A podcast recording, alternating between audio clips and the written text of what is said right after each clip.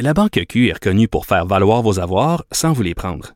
Mais quand vous pensez à votre premier compte bancaire, tu sais, dans le temps à l'école, vous faisiez vos dépôts avec vos scènes dans la petite enveloppe. Hmm, C'était bien beau. Mais avec le temps, à ce compte-là vous a coûté des milliers de dollars en frais, puis vous ne faites pas une scène d'intérêt. Avec la Banque Q, vous obtenez des intérêts élevés et aucun frais sur vos services bancaires courants. Autrement dit, ça fait pas mal plus de scènes dans votre enveloppe, ça. Banque Q. Faites valoir vos avoirs. Visitez banqueq.ca pour en savoir plus. Cube Radio. Radio. Cube. Cube. Radio. Le retour de Mario Dumont. Deux heures d'info. De 15 à 17. Il provoque et remet en question. Il démystifie le vrai du faux. Mario Dumont et Vincent Dessureau. Le retour de Mario Dumont. Les juges Bélanger et Mainville. Bonjour tout le monde, bienvenue à l'émission. Et en ondes, on n'a pas eu notre musique. euh, Non, nous a mêlé. Ah, Bonjour, on, est, on est mélangé. Bonjour Ah, Mario. J'étais en train de te dire que ce sont les juges Bélanger et Mainville. On, est dans notre- on était dans notre première nouvelle. Euh, les juges Bélanger et Mainville qui ont euh, décidé à la Cour d'appel euh, de maintenir l'application de la loi 21 sur la laïcité. Absolument. C'est les- les- une décision là, marquée maintenant par la dissidence, quand même, faut le dire, de la juge en chef, hein, euh, Madame euh, Nicole Duval-Lesner, qui fait l'objet, on se le rappellera, de plainte au Conseil canadien de la magistrature, quand même. Hein. Euh, alors, c'est un jugement deux contre un, tu l'as dit, les juges Bélanger et Mainville qui, euh, eux, euh, ont décidé de maintenir cette loi-là, cette loi contestée sur la laïcité de l'État, qui ne sera pas suspendue temporairement. On se rappelle, on souhaitait, d'un certain côté, suspendre temporairement jusqu'à ce que l'affaire soit tranchée sur le fond par les tribunaux un peu plus tard dans ce qui va suivre. Mais donc, ces dispositions-là de l'interdiction de port de signes religieux à certains fonctionnaires de l'État québécois vont demeurer en place jusqu'à ce que ce soit... Je, sais- je t'avoue que je, je ne sais pas quoi penser de la juge Duval-Esner qui a... euh, t'es- t'es t'es contesté. Tu sais que c'est quasiment une crise juridique, politique, presque une crise constitutionnelle. euh, des partis politiques, euh, des, des- des gens intéressés par le droit contestent quasiment à l'avance ton impartialité euh, par ton comportement, par les conférences auxquelles elle s'apprêtait à participer. Et le jugement est rendu. Deux juges sur trois donnent raison parce qu'il faut voir que c'est la cour d'appel, donc il y avait le jugement de la cour supérieure, qui était un jugement quand même très solide, très bien rédigé. Deux juges sur trois viennent confirmer le jugement de la cour supérieure, donc on on n'accepte pas l'injonction, on maintient l'application de la loi sur la laïcité. Et celle qui est dissidente, qui dit, moi, j'aurais suspendu euh, une partie de l'application de la loi, mais en fait, la partie importante sur les, les signes religieux, c'est la juge euh, Duval-Esner. Et Et la juge en chef. la juge en chef, de la- de la- là, tu te dis, OK, comment je revois ça? Est-ce qu'elle est complètement biaisée? Est-ce qu'elle est plus une juge, mais dans un combat politique? Est-ce qu'il faut la voir comme courageuse dans le sens qu'elle, elle pense ça, puis que malgré le fait qu'elle avait des plaintes au Conseil de la magistrature, puis qu'elle était, parce qu'elle était quand même sous tension, elle exprime quand même sa dissidence, si c'est ce qu'elle pense vraiment. Mais parce qu'on se demande, est-ce que ce qu'elle pense, est-ce que c'est de la politique ou du droit? C'est plus ça. Est-ce que c'est une position politique personnelle? Euh, Ce à quoi elle a droit, là? Je veux dire, Ouais. c'est une citoyenne. Euh, pas tout le monde qui est obligé d'être pour la loi 21, mais il y a un devoir de réserve, à mon avis, auquel elle a, elle a manqué. Et donc, euh, s'exprime. euh, s'exprime comme elle a le droit de le faire comme, comme juge en chef. Probablement qu'elle va être. Je sais pas ce qui va arriver. Je sais pas si ceux qui ont porté plainte contre elle vont aller plus loin, vont pousser davantage, ou au contraire, le fait que le jugement à deux contre un, paf, c'est comme c'est réglé. là. La Cour d'appel a maintenu le, a maintenu le jugement. Est-ce que ça va calmer les ardeurs? Mais moi, je dois te dire, je suis vraiment étonné. Je suis vraiment. Quand, quand je- écoute, on- quand on- le jugement est rentré à deux contre un, on, on était une couple dans le bureau, puis on s'est Ouais. dit à la blague, t'imagines-tu si la dissidente, c'était la juge, c'était la juge du Val-Esner. Là, on commence à pitonner, ouvre le jugement, regarde. Première chose qu'on voit. Tout le Là, monde est dis- pour. Tout Sauf le monde, non. Seule une juge résiste encore et toujours à l'envahisseur. Ouais, c'est pas mal ça. et voilà. Donc, euh, oui, en passant, c'est une journée, euh, cette nouvelle-là vient juste de tomber. euh, ju- jugement sur la loi 21 de la Cour d'appel qui tombe dans une journée complètement folle en actualité. Et un des grands rebondissements est arrivé juste avant l'heure du dîner. Ben oui, c'est Andrew Scheer, le chef du Parti conservateur du Canada, qui a annoncé sa démission en tant que chef du parti. Attention, il restera, de, il demeurera toutefois député. Euh, il a livré un message vibrant pour l'unité de son parti, Euh, mais il faut dire qu'il a quand même cédé à plusieurs pressions qui le poussaient vers la sortie depuis là, les résultats de l'élection. D'ailleurs, on peut l'entendre en chambre. là, il était assez émotif. Merci beaucoup. C'était l'honneur de ma vie professionnelle d'être chef de Parti conservateur. Et je remercie tous mes collègues pour l'appui et, euh, et leur confiance pendant les euh, dernières trois années. J'ai pris cette décision parce que c'est meilleur pour notre parti. Décision qui exprime donc être meilleur pour le parti, appelle, il dit que le parti a besoin d'un chef qui se donne à 100%, que lui veut être là pour sa famille, etc. Euh, faut dire que ça tombe quand même au moment où on, il y a une mini controverse qui a été soulevée un peu plus tôt aujourd'hui par euh, Global News qui euh, parlait que, que Andrew Scheer aurait finan à même les finances du parti aurait payé une partie de l'école euh, privée de ses enfants. Ouais, j'ai lu une explication à l'effet que ce serait la différence. Le parti aurait accepté de financer la différence entre l'école privée à Regina, d'où où il habitait, et le fait qu'en devenant chef, il était forcé de déménager à Ottawa. Il y a la résidence officielle du gouverneur de- du, chef de l'opposition. Et donc, son- on payait la différence entre les frais de scolarité qui sont plus élevés à Ottawa qu'à Regina. Une fausse controverse un peu. Ben, écoute, faut que ce soit justifié. Là, tu utilises quand même, c'est les fonds du parti, mais le Parti conservateur, un parti politique, c'est une organisation privée qui fait ce qu'il veut avec ses, ce qu'il veut avec ses fonds. Là. Si le Parti conservateur veut embaucher euh, Céline Dion pour faire ses publicités et la payer 3 millions, ils ont le droit. Tu comprends? Un parti politique est libre de. Ce sont les, les dons des, des- des donateurs, c'est l'argent du parti. Tu dois respecter la loi électorale. En période électorale, tu as des limites de dépenses, etc. Mais, je veux dire, un parti politique est libre d'utiliser ses fonds.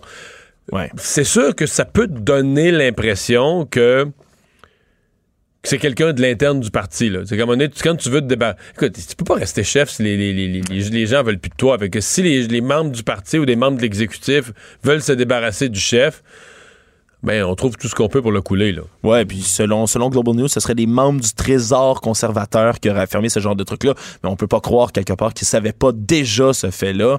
C'est sûr que ça, ça sort une drôle de journée là, au moment où il se fait montrer la porte un peu là, depuis longtemps.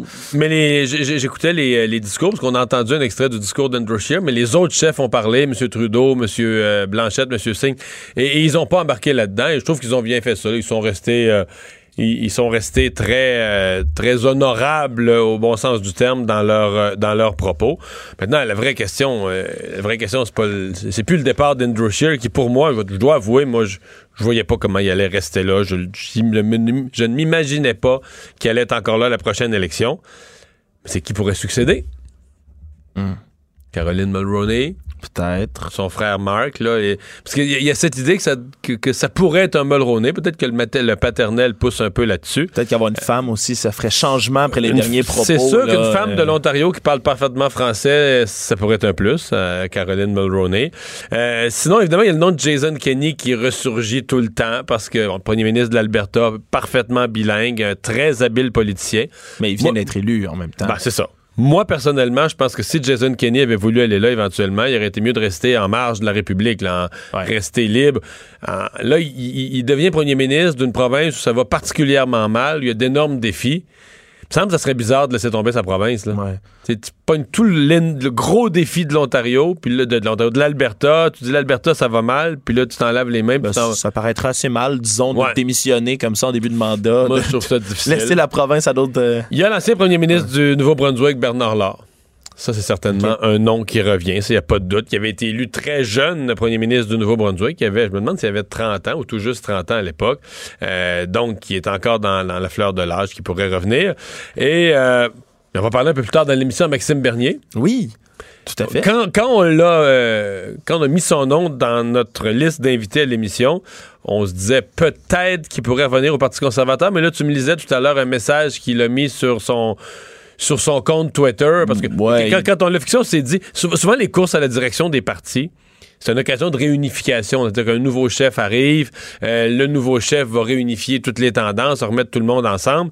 Mais là, si on ce que Maxime Bernier a publié sur Twitter, c'est pas en chemin pour ça. Là. Un peu au contraire du message d'unité qu'Andrew Scheer disait en chambre un peu plus tôt, effectivement. Là, Et il a tweeté on, me demande si je vais me présenter encore à la chefferie du Parti conservateur du Canada. Aucune chance que ça n'arrive. Le parti est moralement et intellectuellement corrompu. C'est pour ça que je suis parti. Scheer est un chef faible qui l'a poussé vers le centre, blablabla. Bla, bla. Donc, euh, puis il parle aussi que lui a lancé une alternative claire qui défend des principes clairs. Donc, euh, lui, euh, il, il tient encore à son Parti euh, populaire du Canada. On va lui parler dans quelques minutes. Euh, pirate donc de cellulaire, celui qui a été l'espion des, des cellulaires de plusieurs célébrités, dont on en sait une de plus, là, la, la sommelière Jessica Arnois. Ben, il a comparu ce matin et il a retrouvé sa liberté moyennant certaines conditions. Ouais, tout de même, aujourd'hui, il retourne en liberté, mais il y a quand même plusieurs conditions pour cet homme-là qui a commencé à sévir, on, on le sait maintenant, à partir du 20 décembre 2013. Donc, ça fait plusieurs années tout de même qu'il faisait euh, son stratagème, si on veut. Euh, il a dû débourser la somme de 5000 dollars, mais pour l'instant, surtout, ce qu'on retient, c'est qu'il lui est interdit d'utiliser l'Internet ou un réseau sans fil, sauf dans un cadre de travail légitime. Il y a une connexion qui lui est fournie, mais pas plus. Euh, il peut bénéficier d'une exception pour Netflix, Tout.tv et une PlayStation, qu'on dit également. Euh, J'ai compris que c'était parce qu'il vit avec son fils à temps plein ou à temps partiel, mais c'est Ouais. peut-être pour un enfant, là, qu'on, entre autres, le Ouais, PlayStation. ça, puis pour le comme ils disent, dans le cadre d'un travail légitime et rémunéré entre 7h et 21h. Sauf que là, le travail, là, d'après moi, le travail va se faire plus rare parce que là, on a vu aujourd'hui. Écoute, ses clients, là, il y avait Oui, c'est une autre nouvelle qui est tombée. Desjardins, Revenu Québec, etc. Puis je pense pas que ces gens-là vont continuer à faire affaire avec un gars qui est accusé au criminel. Ben, Revenu Québec ont mis un terme au contrat aujourd'hui. D'ailleurs, parce que hum, Pascal Desgagnés, l'accusé, euh, est le président d'une firme conseil euh, T- New Callers, de son nom. Et il y avait, là, comme tu l'as dit, plusieurs clients. Il y a Le groupe Dallaire, le mouvement Desjardins, un le groupe. Dallaire à Québec, c'est énorme. là, dans l'immobilier, c'est gigantesque. Là. Ouais, Euh, c'est un, ouais, c'est un mais- gros... C'est un groupe... La Ville de Québec aussi. La ville de Québec? La Ville de Québec. C'est sûr que quand on a vu Desjardins parmi les clients, c'était difficile de ne pas avoir un sourire en coin, de dire Ouais. OK, Desjardins va être, ils, doivent être, ils doivent être contents d'avoir encore leur nom dans ce scandale informatique. là. Ouais, mais là, disons que c'est hors de leur contrôle un peu, mais tout ça pour dire que c'est cet homme-là tout de même déjà travaillé pour Desjardins, ce, qui, euh, ce qui montre qu'il peut y en avoir partout euh, de ces, de ces pirates ou des gens qui, qui, compromettent la sécurité informatique? Euh, dans le cas de, de Jess- Jessica Arnois qui a parlé à nos, à nos collègues, elle a décrit quand même que euh, ça nous donne peut-être une idée de comment Véronique Cloutier ou d'autres se sont rendus compte qu'elles étaient piratées ou espionnées. Euh, Jessica Arnois qui disait comment elle se rendait compte qu'il y avait des affaires qui apparaissaient, par exemple, dans son cloud, dans, son, dans son nuage, des affaires qui apparaissaient qui n'étaient pas vraiment à elle ou des liens vers des sites Internet, comme si comme si quelqu'un jouait en parallèle. là. Ouais. Au début, elle comprenait pas trop euh, qu'est-ce qui avait pu arriver. Et elle, dans son cas, euh, ce qui l'inquiétait, elle dit, moi, dans ma vie personnelle, j'ai rien à me reprocher. Mais il y avait toutes mes affaires professionnelles. Ouais. Et là, euh, là, tu parles de, de secrets d'entreprise, etc., etc. Euh, donc, euh, pas mal, euh, pas mal choqué là, de- de- du bris que ça représente de sa confidentialité. On se rappelle quand même que pour l'instant, il n'y a pas de preuve que ces informations-là aient coulé ailleurs. Ou a euh, été vendues ou été vendues ou quoi que ce soit. Ah ben, en fait, on a, on a même pre- presque même plus la preuve contraire. là. Si on regarde ce qui sort, ça semble accréditer la thèse qui, qui s'amusait, qui était Ouais. curieux, que lui satisfaisait sa curiosité, mais qui partageait pas ça. En tout cas, la police semble pas avoir de, preuves de ça si on se fie à ce qu'ils ont, dit. Euh, poursuite des médecins résidents contre le gouvernement du Québec. Ouais, c'est les médecins résidents du Québec, leur fédération, dont le FMRQ, qui est en un cours en justice contre le ministère de la Santé et la ministre de la Justice, Sonia Lebel, à cause des questions posées lors d'entrevues d'embauche qui sont jugées discriminatoires par le groupe, comme la question « Souhaitez-vous avoir des enfants? Euh, Évidemment, ils se ils ont demandé là, à la Cour supérieure de se pencher sur cette pratique-là. Euh, ils invoquent, entre autres, la Charte des droits et libertés de la personne et la Charte canadienne des droits et libertés. Euh, ils ont pas l'air de comprendre quel lien il pourrait y avoir entre euh, le fait de désirer avoir des enfants et la vie professionnelle de médecin. C'est un, un sondage qui avait été mené là, euh, auprès de 176 médecins résidents. Euh, puis il y avait 28% d'entre eux, soit 50 personnes, qui s'étaient fait demander cette question-là par rapport à une éventuelle parentalité. Euh, ils demandent en ce moment des dommages compensatoires de 300 000 qui sont aussi réclamés Mais je suis je étonné quand même. Il me semble qu'on semble qu'on le sait que ça se pose plus ces questions-là. Euh, Ouais, surtout veux organisme dire, gouvernemental. Si tu me disais que, je sais pas, là, si tu me disais qu'un un employeur qui vient d'ouvrir un casse-croûte à poser des mauvaises questions à son employé. On pourrait plaider la, Sa première business. la bonne euh, foi, de, ouais. de la bonne foi d'un entrepreneur un peu. Mais que le gouvernement, avec des médecins résidents, ou bien qu'il y a des qui vont nous expliquer des bonnes raisons, mais je, je trouve, je trouve ça vraiment étonnant. J'avoue Ouais. qu'aujourd'hui, j'ai vu cette nouvelle-là, je l'ai lu cette nouvelle-là, je me dis, qu'est-ce que c'est ça? Euh, L'intention d'avoir des enfants, euh, c'est d'abord Peu, pas vraiment peu de pertinence. De, de- peu de pertinence. Dans bien des cas, tu peux ne pas le savoir, ne pas avoir d'idée quoi. Il y a bien du monde qui a 28 ans et ils sortent des études. Dans certains cas, les médecins sortent Ouais. des études à ces âges-là. Tu le sais pas. euh, Qu'est-ce que la vie te réserve? En Ben tout cas, oui, tu peux être célibataire, tu le sais pas non plus. C'est, une drôle de question. Euh, faut aussi mentionner que ces dommages compensatoires-là de 300 000 ils veulent pas les, les, les, conserver pour eux. Ils seraient versés à des organismes de défense des droits de la personne. Donc, euh, c'est plutôt euh, un motif symbolique, si on veut, là, dans tout ça. Euh, le premier ministre Legault, euh, dont une des déclarations à la à- hier avec le gouverneur de, de la Californie, euh, soulève des, des questions. En fait, déclaration, certains trouvent ça grave, d'autres trouvent ça plus bizarre. Ouais, mais c'est assez étrange, là. Euh, ça s'est passé à Sacramento, là, alors que François Legault est en train de visiter euh, le gouverneur de la Californie, Gavin Newsom. Euh, puis ils Et c'est vraiment le premier contact. Là. Ils arrivent un en face de l'autre ouais. et c'est la- la- comme la première phrase. Ouais, puis ils parlent là, un peu de leurs points communs. Là, on savait que les deux on partage une passion à la fois pour le vin et le sport, entre autres. Mais c'est une drôle de réplique là. Euh, là, évidemment, on l'a traduit en français. Monsieur Legault qui a dit oh, "Nous avons autre chose en commun. Vous êtes catholique. Oh, moi aussi. Bien sûr, tous les Canadiens français le sont." Bon, ça c'est ce qui a hérissé le poil de certaines personnes qui disent ben je suis pas nécessairement moi catholique. Est-ce qu'il parle d'héritage catholique? Ce serait bien différent. Disons que la phrase était semi bien amenée, que c'est pas tombé dans l'oreille d'un sourd et que évidemment ça a pas tardé à réagir sur tous les fronts. Là, Gabriel Nadeau-Dubois entre autres, le co-porte-parole de Québec solidaire, qui a dit que tout est vive la laïcité. Le premier ministre vous le dit. Tous les Canadiens français sont catholiques. Seigneur, que c'est gênant. Euh, Pascal Bérubé, là, euh, chef intérimaire de- du Parti québécois, qui a dit il est temps de revenir au Québec, monsieur le premier ministre. Ouais. Alors, euh, ça- Mais, mais François Legault qui a précisé sa pensée euh, ce matin euh, sur les réseaux sociaux en disant Bien sûr, je parlais de nos origines communes, les Irlandais, les Français catholiques. Ben, parce qu'il est irlandais, le, le gouvernement. C'est ça. Et donc, en voyant un Irlandais américain, il s'est dit Ah ben là, un Irlandais, il doit être catholique, tout ça, comme, comme la plupart des. Je veux dire. Euh, je pense pas qu'il ait- je pense pas qu'il a voulu dire que tous les Canadiens français aujourd'hui sont catholiques et pratiquants. là. Non, je pense Mais pas. la plupart des Canadiens français sont effectivement de, de descendance catholique. La seule affaire, c'est que euh, je trouvais intéressante l'analyse ce matin d'Emmanuel Latraverse qui disait en 2019, dans l'État, c'est quand même étonnant que quelqu'un que tu rencontres la première fois de ta vie, dans les 30 premières secondes, Hey, même religion! Tu vois, c'est Yes, ça. c'est ça, là. que tu y parles de religion, là, tu sais, qui est plus un sujet personnel, justement, que le gouvernement du Québec dit on veut laisser d'en faire dans, dans la sphère privée. Son gouvernement. Oui, son gouvernement. Bon, euh, c'est vrai qu'un Irlandais, je crois, moi aussi, je dirais, on peut avoir ce réflexe-là de dire les Irlandais dans, dans le grand univers des anglo-saxons.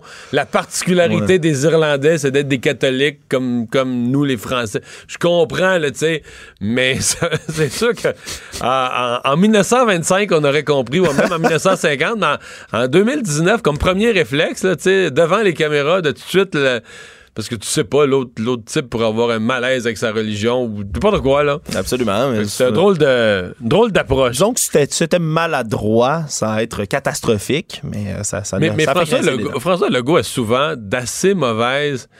Que dans ce qu'on appelle le small talk, là, tu sais, le- le- le- C'est- C'est c'est conversation, des faits divers de conversation. c'est ça. Il il est pas. euh, il n'y a pas toujours la phrase juste ou le petit point intéressant. ou- Il faut souvent qu'il se, re- se reprécise. hein. Mais c'est- Euh, J'ai regardé mon Facebook, euh, les gens ont l'air assez en faveur. On s'entend Mais ça, il y en a ri, là. Oui, oui, mais il en rit après. Au Après. moins, il y, a, il y a- a le don de savoir s'excuser. Puis il faut, faut dire aussi que son gouvernement a eu à reculer sur toutes Ouais. sortes de Par dossiers. contre, par contre, ceux qui aujourd'hui sur les réseaux sociaux euh, dramatisaient ça puis disaient que c'était la fin de la laïcité au Québec, puis tout ça, là, on est dans le délire complet. Le premier ministre parle à quelqu'un qui est un Irlandais, dit on- je pense que je pense, je pense pas que François Legault a parlé au nom de tous les Québécois. Il s'est engagé en notre nom euh, qu'on était euh, qu'on était tous pratiquants qu'on n'avait plus le droit à notre liberté.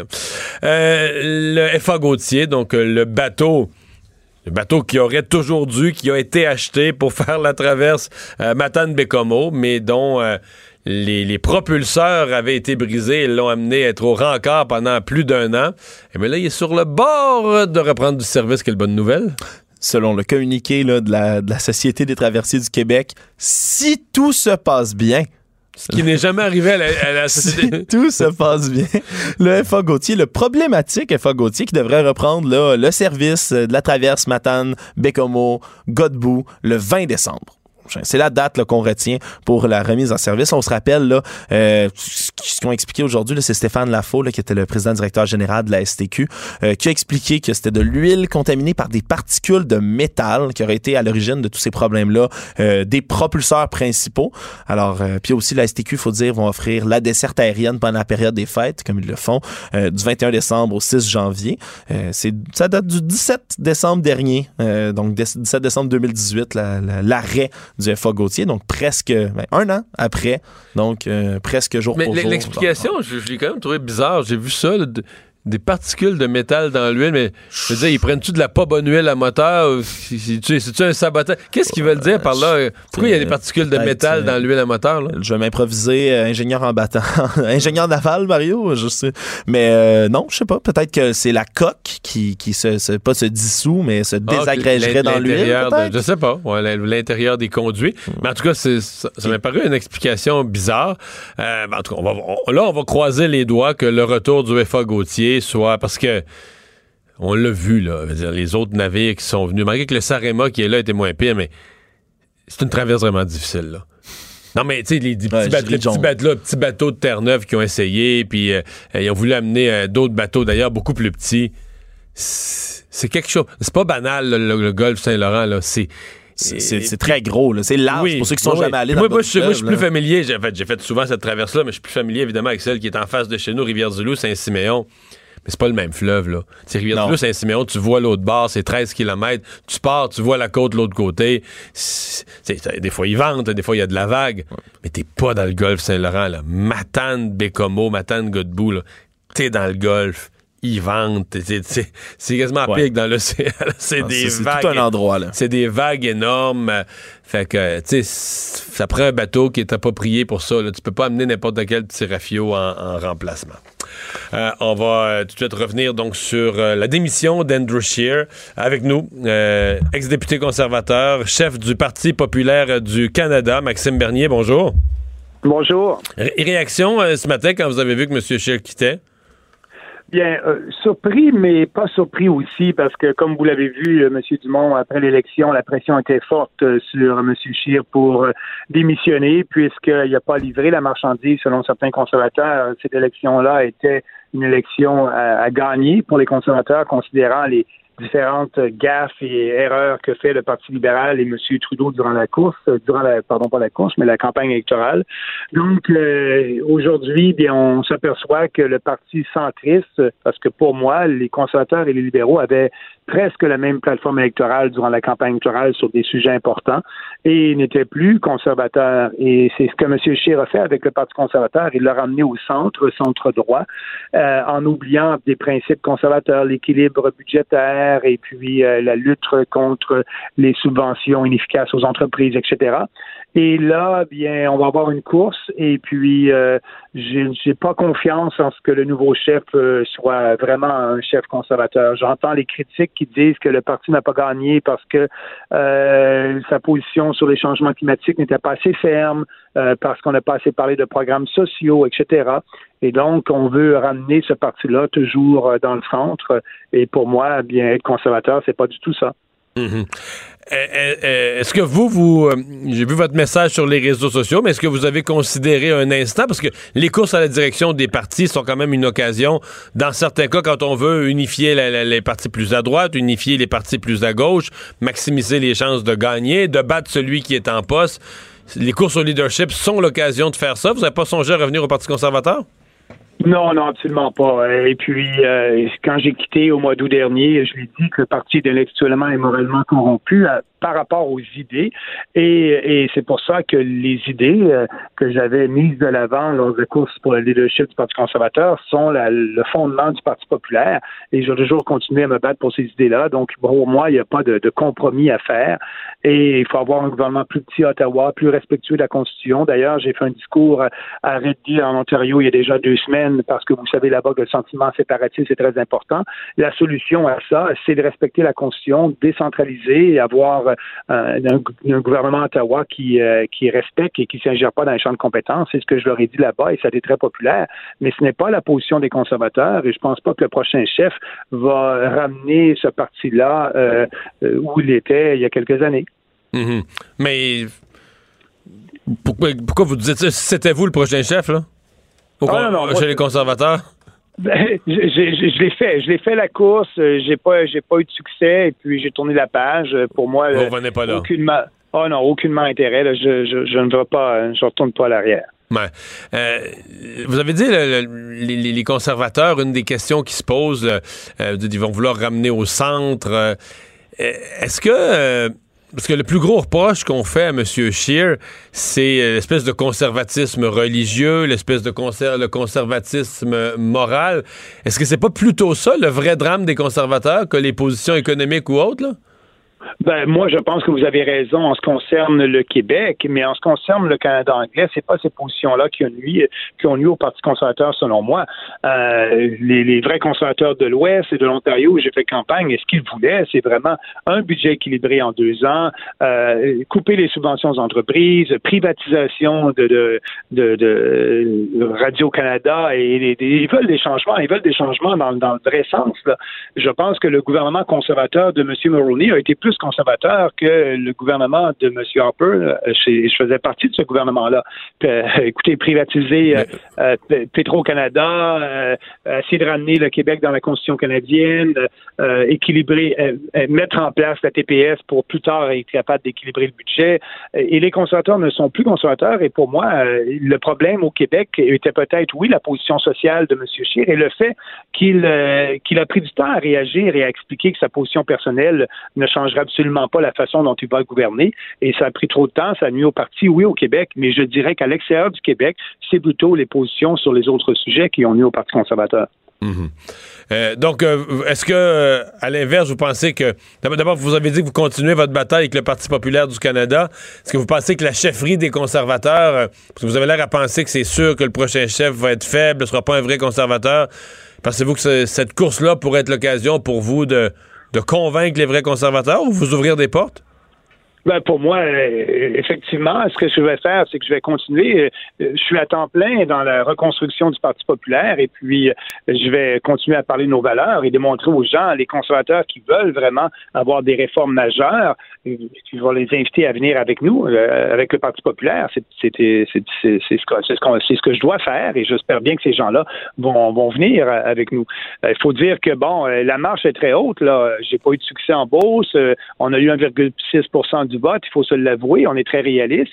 Mais aussi, je regarde euh, historiquement, le Parti vert, ça a pris 20 euh, ans au mhm. Parti vert pour avoir plus d'1,6 du vote, six élections. Nous, on a fait ça en un an. Il faut continuer à parler de nos valeurs et inviter les vrais conservateurs à venir avec nous. Dernière question, euh, vous avez parlé de, du 1,6% que vous avez obtenu. Euh, il semble s'être dégagé un consensus après l'élection, un consensus sur le fait que c'était une erreur historique que vous ayez été invité au débat par la commission sur les débats, euh, que l'estimé qu'ils avaient fait, eux, que vous aviez des chances dans certains comtés était une fumisterie. Est-ce que vous acceptez que vous ne serez pas invité au même débat la prochaine fois? Bien, justement, on a rencontré le commissaire au débat il y a déjà quelques semaines parce qu'ils doivent remettre un rapport euh, au gouvernement et euh, le commissaire au débat a rencontré tous les partis politiques. Et le post-mortem de ça pour nous, c'est la prochaine fois d'avoir des critères très clairs et qui ne, ne prêtent pas à interprétation. Et oui, il y a des possibilités que je ne participe pas au prochain débat. On, verra ce qui arrivera. Mm-hmm. Mais, mais moi, j'étais, bon, j'ai participé au débat et puis c'est très décevant parce que, bon, j'avais quoi dans les sondages? À peu près 2-3% du vote et on a fini à 1,6 du vote. Ce qui nous a nuit euh, beaucoup, c'est l'image que fait de nous le Parti conservateur avec M. Kinsella. D'ailleurs, vous savez, je, je, je, je, vais, on va poursuivre M. Kinsella euh, pour diffamation. Euh, ils ont voulu détruire l'image de notre parti et je pense qu'il y a eu un certain mhm. succès. mais il faut continuer à se battre et on va continuer à le faire. pour nous, participer au débat la prochaine fois, ça serait, ça serait, ça serait très intéressant. Effectivement, c'est ce que je souhaiterais. Mais je suis réaliste comme vous venez de le dire, qu'il y a des chances que si les critères ne sont pas changés, que qu'on ne participera pas au débat. Maxime Bernier, merci de nous avoir parlé aujourd'hui. Ben, c'est moi qui vous remercie, M. Dumont. Chef du Parti populaire du Canada. Bon. C'est clair. C'est clair qu'il n'est plus membre du Parti conservateur. Ben, Ouais. il veut plus l'être. La Banque Q est reconnue pour faire valoir vos avoirs sans vous les prendre. Mais quand vous pensez à votre premier compte bancaire, tu sais, dans le temps à l'école, là, vous faisiez vos dépôts avec vos scènes dans la petite enveloppe. Hmm, C'était bien beau. Mais avec le temps, à ce vieux compte-là vous a coûté des milliers de dollars en frais, puis vous ne faites pas une scène d'intérêt. Avec la Banque Q, vous obtenez des intérêts élevés et aucun frais sur vos services bancaires courants. Autrement dit, ça fait pas mal plus de scènes dans votre enveloppe, ça. Banque Q. Faites valoir vos avoirs. Visitez banqueq.ca pour en savoir plus. Le retour de Mario Dumont. Pour nous rejoindre en studio, Studio à commercial cube.radio. Appelez ou textez 187 Cube Radio. 1877 827 2346.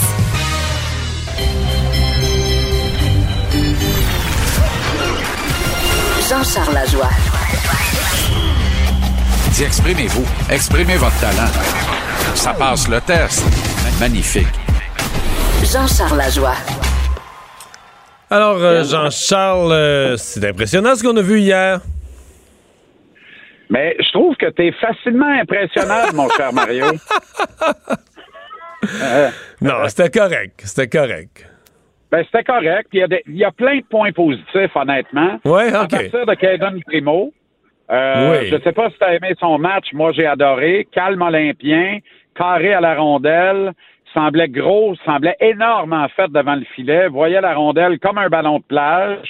Euh, T'as vu, là, tu sais, quand une chose comme ça se produit, que tu as un, un jeune gardien de but devant toi, immanquablement, l'adversaire attaque le filet rapidement. À un moment donné, il y avait 7-8 minutes d'écoulées. Les sénateurs avaient 9 tirs au but, le Canadien seulement un. Puis si tu marques pas dans cette circonstance-là, tu dans le trouble le reste de la soirée. Les sénateurs ne sont pas parvenus à percer Primo rapidement en première période. L'effet contraire, l'effet boomerang s'est produit. Primo a gonflé comme un ballon dirigeable. Il était intimidant devant le filet.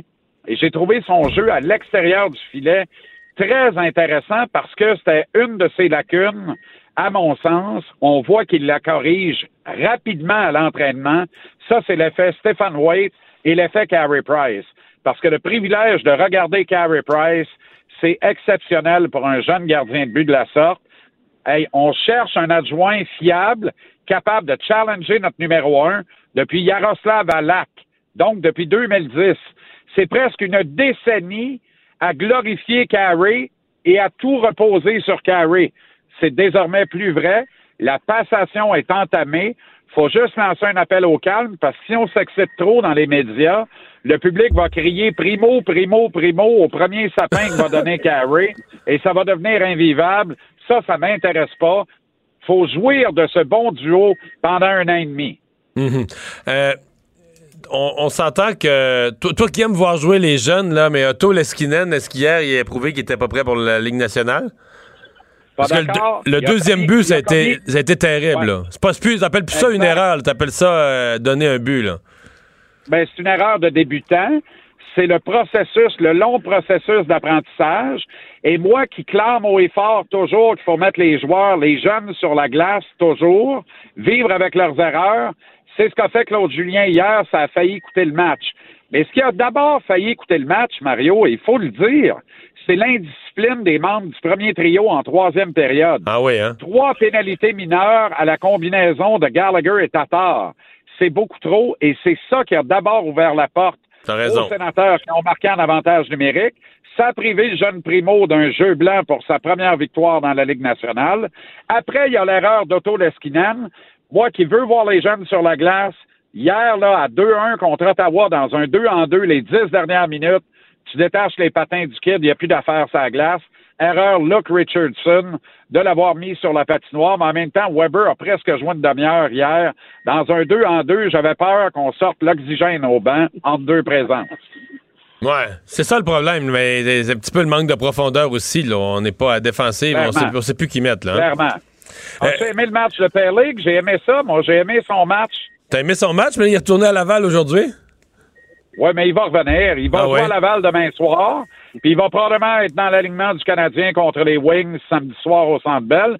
Je le souhaite parce que honnêtement, là, c'est Pearlig avant Cousins, c'est Pearlig avant Will, c'est Pearlig avant Pekka, c'est Pearlig avant Udon, c'est Pearlig avant une pièce et quarante. La pognes-tu? C'est Pearlig. Tu gardes ça. On est mal pris. Lui, c'est un joueur de hockey. Il a le physique de l'emploi. Il a déjà une bonne maturité physique. Hier, on lui a dit, concentre-toi à bien faire les petites choses. Il l'a fait. Tu as vu comment son trio avec Thompson était continuellement dans le fond du territoire des sénateurs? Le fameux cycling, là. Tourner la rondelle dans le fond du territoire. Autrement dit, t'es pas menaçant, mais t'es surtout pas menaçant pour toi-même. Et c'est ça qu'on demande à un quatrième trio. Si le quatrième trio garde la rondelle à 200 pieds de son propre filet, c'est un quatrième trio formidable. Ah ouais? Ils l'ont fait hier, entre autres grâce à Perlig, qui a assuré une bonne présence physique en pression avant. Peut-être peut-être que je me trompe, j'ai pas toutes les statistiques devant moi, mais moi, ma perception, c'est que le quatrième trio, c'est sûr que c'est bon quand il fait de l'échec avant, il brasse, il fait du jeu physique, il garde la rondelle à l'autre bout, là, dans la zone adverse. Mais tu sais, des fois, par accident, un tir dévié qui compte un but de temps en temps, il me semble que c'est une petite aide. Il me semble que le, le quatrième trio du Canadien, là, on- mais- on, passe des visages et des visages et toutes sortes de monde, puis il compte jamais, jamais, jamais, jamais, jamais, jamais un but. Non? Mario, Nate Thompson, hier, frappe un poteau franc C'est avec vrai. une minute 20 Ouais. quelques à faire en troisième, un poteau franc. Et Ryan Peleg se fait voler par l'arrêt de la soirée du gardien Nelson des sénateurs. Là. On, on peut rien reprocher à Peleg là-dessus. Il a les deux pieds dans le bleu. Il frappe la rondelle à bout portant, puis il y a un bâton qui arrive, c'est celui du gardien Nelson. C'est un arrêt miraculeux, mirobolant. Sinon, peut-être que le quatrième trio a deux buts dans le match d'hier. Mais depuis le début de la saison, les quatrièmes trios, je comprends que c'est toutes sortes de joueurs qui se succèdent, là, mais euh, il Ouais. y en a pas beaucoup, là. On t'a raison, mais Ça c'est se, des ça se performances. compte, d'après moi, ça se compte quasiment ses doigts de la tête, là. Probablement, oui. ça veut dire un doigt, ça, j'imagine? C'est pas beaucoup, en tout cas. C'est moins que les doigts de la main, là. Tu comprends? C'est ça, Bon. clairement. Non, mais, mais t'as raison, mais en même temps, faut pas s'attendre à autre chose que ça quand ton premier trio ne compte aucun joueur dans le top 50 des meilleurs marqueurs de la Ligue, là. Quand ton troisième trio est lui-même un quatrième trio, ça veut dire que ton quatrième trio sera un septième trio dans une autre équipe de talent. Ouais, Autrement dit, là, on est un gros deuxième trio moins. Bon. Euh, Ou un troisième trio plus si tu préfères voir le verre à moitié plein. Mais c'est quatre victoires dans les cinq derniers matchs. ouais, ouais, ouais. Puis là, cette semaine, cette semaine, t'avais rêvé à 5 points, mais si le Canadien gagne samedi, c'est euh, c'est 6 points, là. c'est 6 points, puis là, ben, si t'échappes Détroit, t'es juste cave, là, rendu là. Fait que ça arrivera pas. Surtout que les Wings ont battu le Canadien deux fois cette saison. Là, c'est au tour du Canadien samedi. Ça risque d'être un, un- ça sera pas un pique-nique parce que Claude Julien en veut pas de pique-nique. Si tu veux le mettre de mauvaise humeur, gagne 6 à 1. Si tu veux le mettre de bonne humeur, bats les Wings 2 à 1. Puis, tu sais, limite-les à 19 lancés, trois chances de marquer. Claude va être bien, bien, bien de bonne humeur. Parce que c'est ça le fond de l'histoire, là. C'est quatre victoires dans les cinq derniers matchs parce que Claude coach une équipe à son image. Autrement dit, on joue pour ne pas perdre, on ramasse des points, on est plate, comme dirait Mario Lemieux. Fait qu'on part avec ce principe-là. Mais j'ai hâte de voir si Claude Julien va résister à l'époque pas si lointaine qui s'avance vers nous, où le Canadien va être capable de gagner des matchs sur l'expression du talent pur, le talent brut. Et c'est là où on va voir de quel bois se chauffe vraiment Claude Julien. Parce qu'il y a le beau jeu. Il y a sept, huit gars par soir en uniforme qui pourraient très bien en- revêtir un chandail du Rocket de Laval. On verrait pas de différence. Puis, il pratique un style qui plaît à quatre de ses grands leaders. Carey Price, parce que ça limite les chances de marquer, ça le fait bien paraître.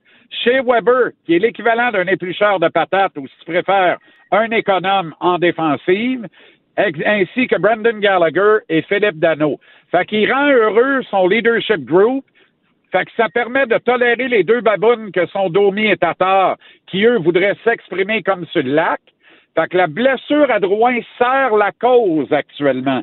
Parce que si Drouin revient dans l'alignement, là, le sacrifice 200 par 85, on va essayer de pas perdre, là. Là, ça va commencer à jaser autrement, là. Parce que quand tu ajoutes du talent, il faut que tu coaches en conséquence. Il faut que tu brises certains schémas. Il faut que tu arrêtes d'être plate. Il faut que tu joues pour gagner les matchs. Il faut que tu offres un spectacle. beaucoup de bancs vides hier soir, plusieurs loges inoccupées au Centre Bell hier soir. Le, un moment donné, là, c'est le dollar qui va commencer à prendre les décisions. Et ça, là, c'est le vrai pouvoir, on le sait, c'est le pouvoir intime. C'est Ouais. celui de la pièce. Jean-Charles, on entend que tu es dans le bruit d'une d'une voiture parce que ce soir, ton émission, elle ne se tient pas en studio. Elle sera en direct de Granby. Oui, nous sommes au remarquable Louis Pub. J'aime ça, un pub, Mario, mais un pub qui arrive avec une carte de vin, une sélection de gin et des bières de cette de ce calibre-là. C'est un pub de son temps, de son époque, un superbe endroit. C'est déjà pas mal plein, ça va l'être à craquer pour l'émission en direct. Les gens de TVA Sport ont assuré un décorum extraordinaire. Je suis bien content parce que c'est ici que j'ai grossi. Très heureux d'y être avec tous mes copains. On va avoir du monde, du fun. On va voir des belles vieilles faces de Granby. J'ai bien, bien hâte. Vraiment, je suis excité. J'ai juste peur de sauter dans mon nouveau truck parce qu'il y a comme une alerte euh, à la bombe depuis tout à l'heure. Je sais pas ce que c'est, mais je maîtrise pas encore ma nouvelle bête. Oh, ben, bonne émission. Salut. OK, salut, à demain. Alors, 17h JC en direct de Granby du pub Louis. Tout de suite, on passe à la chronique culturelle. Bonjour Anaïs. Allô, allô? Alors, parle-moi de célébration. Ben oui, là, j'arrive du casino. T'as pas encore ton billet? Je suis pas un gros client de l'Auto-Québec, moi. Non? Moi, je, je- Attends, ça, ça s'en vient. J'ai une question pour toi en lien avec euh, Célébration. Mais là, c'est ça. J'arrive du casino. À 13h30, on dévoilait qui animait, qui allait co-animer. Donc, joué? on savait... Non, j'ai pas joué. Moi, ça me stresse au bout Un petit ça. 5, là. Mais non, c'est tu ça. un arrivé cinq. ici toute de bonne humeur, euh, 10 000 piastres dans tes poches. Ben, je serais pas venu, là. Je- on va se le dire, Pour là. 10 000 piastres, t'aurais lâché ta job. Non, c'est- Je suis pas sûr. Les boss écoutent. Non, non, non, non, mais je, je, suis pas une joueuse. Je suis stressée Ah, ok. bien raide, là. Bon. Tu sais, c'est, c'est toujours, là, j'avoir envie d'en mettre un peu plus Ah, au bon, cas bon, où bon, que la machine, j'agère pas. C'est T'as pas joué. Donc, oui, donc, vas-y, vas-y, vas-y. Je suis allée euh, rencontrer tout d'abord euh, Marie-Mé qui fait un beau tour du chapeau. Donc, troisième animation de ce gala qui aura lieu le 12 janvier prochain à TVA à 20h30. Et je lui ai demandé un peu c'était quoi pour elle le gala euh, célébration? Là, juste vous dire, on est au casino. Il y avait du monde. Donc, c'est sûr que le, le son est Il pas... y a du bruit. il y avait du bruit. Donc, le son est pas à son meilleur, je vous dirais. Le gala célébration pour moi c'est vraiment une dose d'amour. Puis ça arrive vraiment au début de l'année, tu sais, c'est comme en janvier. Part bien, exactement. Tu sais, il y a toujours une belle énergie. On est porté là sur une dose de, rêve. Tu sais, on, rend les gens heureux. Donc ça rend notre job super facile. On peut juste se laisser aller à l'animation, à la musique, puis s'assurer que tout le monde ait du fun. Les gens vont avoir du fun. Oui, mais c'est pas de l'amour et du fun qu'ils veulent, c'est de l'argent. Ching, ching, ching! Euh, C'est sûr que les gens veulent de l'argent, mais c'est quand même le fun de remettre Ah, un million ah, en ah, direct à quelqu'un. Il y a pire que ça comme L'amour a job. toujours sa place. Et voilà. Bon, Bon, hein? Mario. Come on, come on, Mario. Euh, non, mais J'ai l'Auto-Québec. parlé avec Joël Le- Legendre, qui Oui. est euh, le, le metteur en scène, et ça depuis sept ans.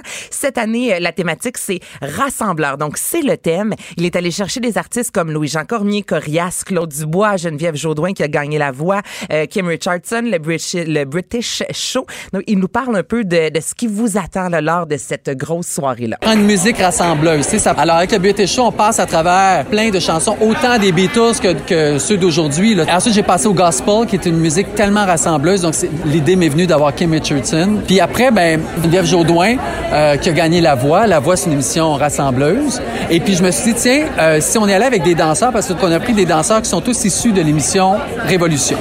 Puis un, un éventail très très large. On va de Corias jusqu'à Claude Dubois. Donc, c'est sûr qu'au niveau du show, là, ce sera impeccable. Il va y avoir des feux d'artifice. Et là, j'ai posé la question parce que tu m'as dit en- oh, il y a quelques minutes que t'es pas un grand client de l'Auto-Québec. Là, j'ai demandé à Joël parce que moi, j'achète jamais ou presque de gratter aux gens autour de moi. J'ai avoir l'air d'une gratteuse. On devrait pas dire ça haute, mais j'ai toujours peur que les gens gagnent un gros montant. Puis là, je vais faire crime bin. J'aurais donc dû le garder. Toi, est-ce que tu es du genre à offrir, exemple, un, un, un billet célébration? Là, Ben, en si je fait- gagne un million, qu'est-ce que tu fais? Ouais, j'ai- non, mais j'en ai déjà plus reçu qu'offert. Euh, mais, mais ce que je- des, des gratteux, oui, parce que des fois, c'est le fun. Je faisais ça. Ben, je l'ai peut-être pas fait les deux, trois dernières années, mais tu sais, mettons à Noël, il y avait des gratteux aux tables. Ouais. tu sais. Ça mène vie, là, puis la personne gagne, tout le monde est déçu. Mais ça crée- pendant une minute, ils y ont cru. Mais puis- si la personne gagne, tu vois, je suis allée dans un mariage. le- que si, que si- si tu donnes un billet à quelqu'un puis qu'il gagne un million, tu vas être frustré parce que c'est toi l'acheteuse du billet. On devrait pas dire ça. Mais je suis pas la seule. J'ai posé la question à, à Joël. J'étais là, toi, justement, là, si la personne gagne, est-ce que tu t'attends? Ça dépend le, le- le montant. Si quelqu'un gagne 5 piastres, donne-moi pas 2,50. Mais un million, ben moi, je, je- je veux que la personne. Mais là, tu l'as donné.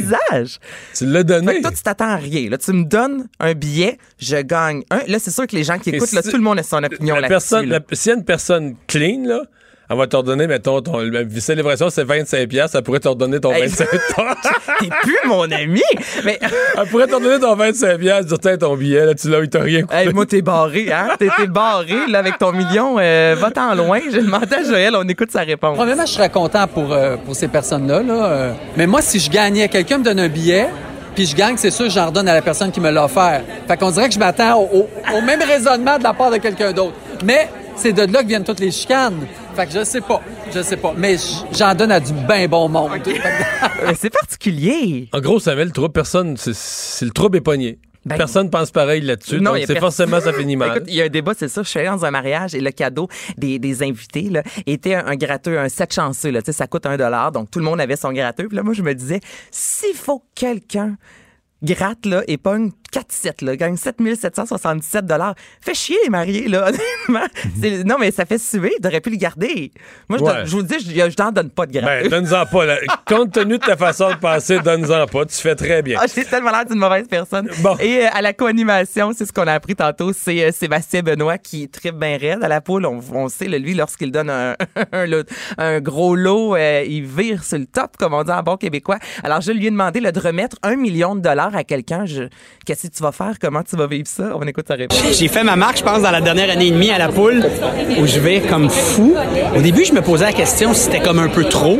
Mais finalement, les gens qui m'arrêtent dans la rue, ils me disent Hey, toi, t'es malade. Puis les gens me disent après ça, invariablement, une deuxième chose euh, Hey, en passant, c'est pas toi qui gagne. Parce que j'ai comme des fois l'air d'un gars qui vient de gagner 500 000 ou 400 000 Comment je vais réagir, je ne sais pas. Mais je, je, ce sera spontané et certain. Donc, une grosse réaction à venir de Sébastien Benoît, ça c'est sûr. Noël, une tradition en En chanson? Chanson, oui. Donc, le gros spectacle sera demain à Sherbrooke, ensuite Montréal, Trois-Rivières, euh, Brossard, Belle Distribution, Brigitte Boisjoli, Marie-Michel Desrosiers, Christian-Marc Gendron, Marie-Denise Pelletier, Nathalie Simard, Johan et Marie-Hélène Thibert, avec qui j'ai jasé ce matin. Donc, elle nous parle un peu euh, de ce spectacle-là. Qu'est-ce que c'est? Qu'est-ce qui vous attend si vous avez ou si vous comptez vous euh, procurer des billets sous peu? Tu vas voir ce show-là pour te rappeler tes souvenirs, pour chanter avec nous. On fait des duos, on fait des solos, on fait des, des medleys tous ensemble. Chanter Noël, je pense qu'il faut que ça soit en gang. Parce que justement, l'énergie est là encore plus. Le- le- L'espèce de, de vouloir être euh, en party avec plein de beaux artistes en plus. Écoute, il y a plein de sapins sur scène. Il y a, il y a vraiment plein de beaux petits sapins décorés. C'est euh, c'est très beau. Et même qu'à un moment donné, vers la fin, ben, il commence à neiger sur scène. puis nous, ça, ça nous euh, ça nous surprend tout le temps parce qu'on on chante puis on avale des, des petits morceaux de neige. C'est fantastique. Donc, il y a de la C'est très beau à neige. Mais c'est sûr que visuellement, c'est super beau. Bon. Bon, alors il reste quelques billets sur le site d'Evenco. Est-ce qu'il y aura un autre Kill Bill? Hey, moi, je capote. As-tu aimé les deux premiers Kill Pas vu Bill? ça. Mario, t'as pas vu Kill Bill? Non. Ben là, c'est c'est- c'est ça que tu Faut vas que faire en fin de ça, semaine. ouais. là. Faut que tu corriges le tir. Écoute, ça fait 15 ans le dernier. Là, t'as eu le temps de, de le Oui, voir. mais, mais donc ça m'intéresse pas. Ah, ça va t'intéresser. OK. non, c'est super bon. Et là, on a appris que euh, Tarantino pourrait revenir avec un Kill Bill 3. Comme je vous dis, le 2 remonte à il y a 15 ans.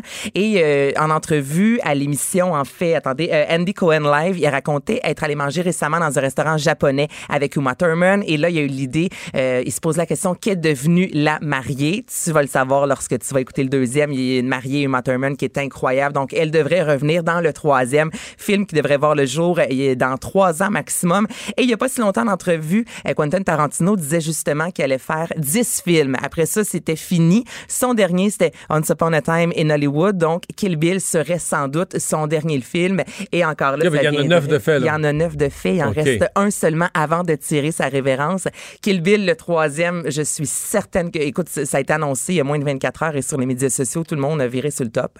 Donc, euh, Je pense que c'est pas sûr que je suis. ben, visiblement. Toi, t'es plus peut-être politique. Ah non, ben. Ben, toutes sortes d'affaires. mais- Toutes sortes T'as pas vu passer Kill Bill? Non. OK. Mais là, tu vas écouter La Faille et Kill Bill, s'il vous plaît. Dans cet ordre. Dans, dans cet ordre. La faille d'abord. La Faille d'abord. Oui. parce Merci. qu'on y va avec Club Illico en premier. Merci, Voilà. Anaïs. On va à la pause. La Banque Q est reconnue pour faire valoir vos avoirs sans vous les prendre.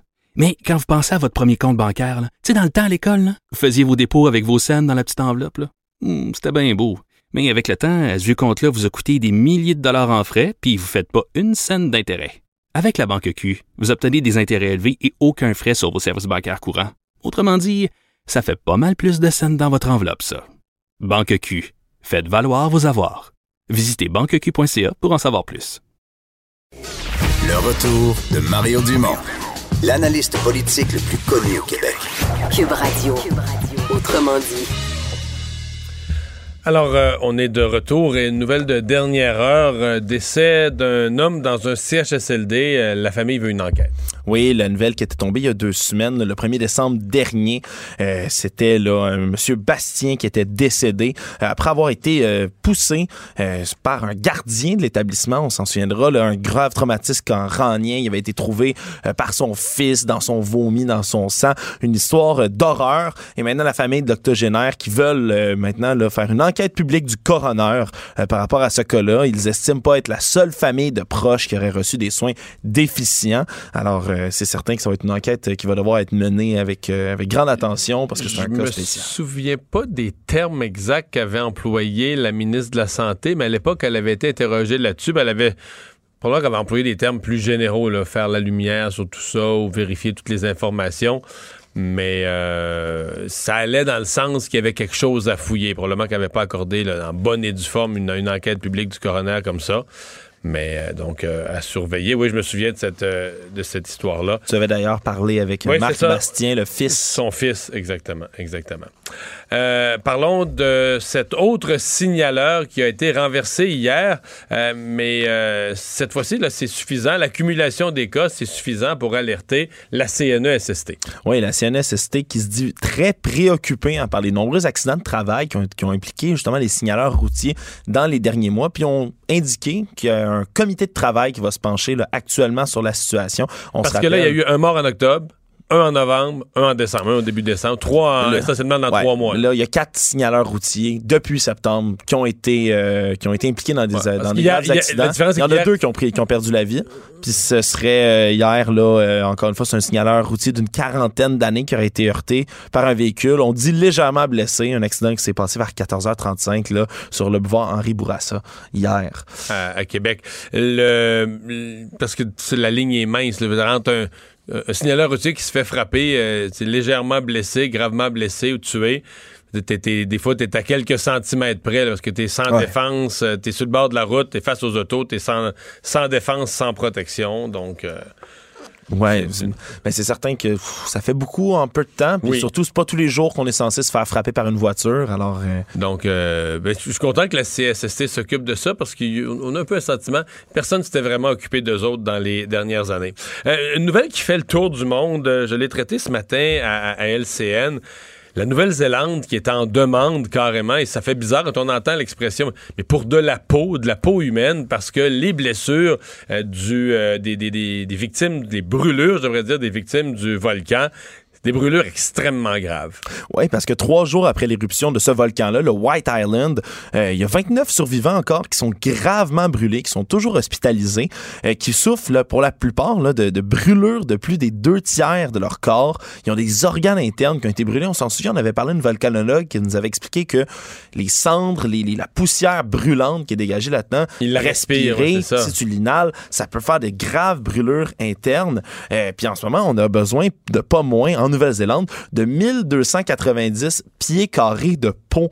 Alors on attend cette, peau-là euh, en vue de faire des greffes. Il y a des victimes qui sont rapatriées en Australie pour y être soignées. Euh, il y a les États-Unis qui ont envoyé de la peau justement pour ça, mais ça, reste euh, quand même, on a de la misère à s'imaginer. Ça semble un peu macabre comme détail, mais on a, besoin de, cette étendue de peau-là pour soigner les, victimes. Et là, il en vient. Il y a la- l'Australie qui en fournit. Parce que je, pense qu'il disait qu'à. Je suis vraiment pas spécialiste. Je sais pas comment on peut être un- un donneurs de peau. Euh, mais il disait qu'en en Nouvelle-Zélande, il y avait une dizaine seulement dans le pays de donneurs de peau. C'est un article de la BBC que je disais. Et que là, difficile. là, on en fait venir d'Australie. Et probablement que ça va en prendre des États-Unis aussi. Donc, la Nouvelle-Zélande qui est en demande là, pour avoir de la, euh, de la peau. Ouais, parce que ceux qui sont pas au courant pour cette euh, en quoi consiste cette opération là si on veut euh, ça consiste c'est prélever de la peau saine sur le corps de la victime ou d'un donneur justement puis on va l'appliquer comme un pansement, si on veut, sur la peau, euh, La peau brûlée. vif, la peau brûlée. Euh, c'est comme un pansement, ça va aider à guérir les plaies, ça va stopper les infections aussi. Euh, c'est une peau, évidemment, qui provient de donneurs décédés, mais quand ça vient à l'autre bout du monde, il y a des difficultés de conservation. De ce Mais j'ai vu, j'ai vu les. C'est comme des, des cuves, ça a l'air d'être euh, cryogénique, très, très, très, très froid, espèce de grosse cuve Mm. qui pourrait quasiment ressembler à une grosse cuve à, à bière, là, ouais. mais euh, quand il l'ouvre, là, tu vois la, la- la fumée, et là-dedans, il y a des enveloppes en plastique. Ça a l'air d'être tout un. Tout, comme on dit, toute une opération de, de- de préserver la peau Mm. et de s'assurer qu'elle puisse être, euh, être réutilisée. Mais disons que c'est une nouvelle, tu, tu lis ça, tu dis, OK, la Nouvelle-Zélande a besoin. Puis, euh, quand même, des, ils comptent ça en superficie, en centimètres carrés ou en pouces carrés, mais c'est quand même des, des- des quantités euh, considérables qui sont requises. On va s'arrêter. Le retour de Mario Dumont, l'analyste politique le plus connu au Québec.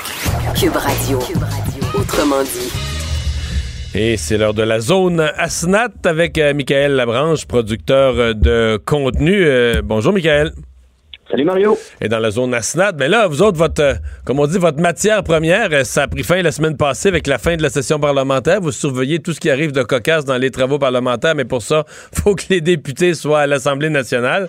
Euh, et là, t'en profites pour faire une espèce de quoi? Les, les moments forts? De l'année? Les, ouais, je dirais, ouais, les moments forts, drôles euh, de, de la session, je dirais, là, on va remonter en, en août.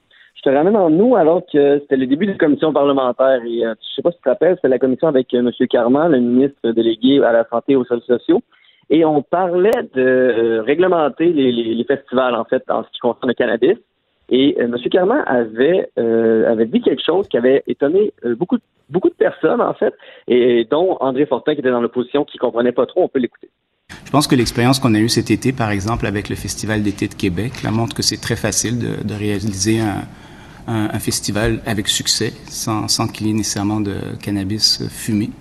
Et J'ai entendu là, au cours des dernières minutes, euh, dans sa, dans sa réponse, le président le ministre nous dire euh, c'est possible d'avoir un festival où il n'y a pas de où il y a pas de cannabis fumé.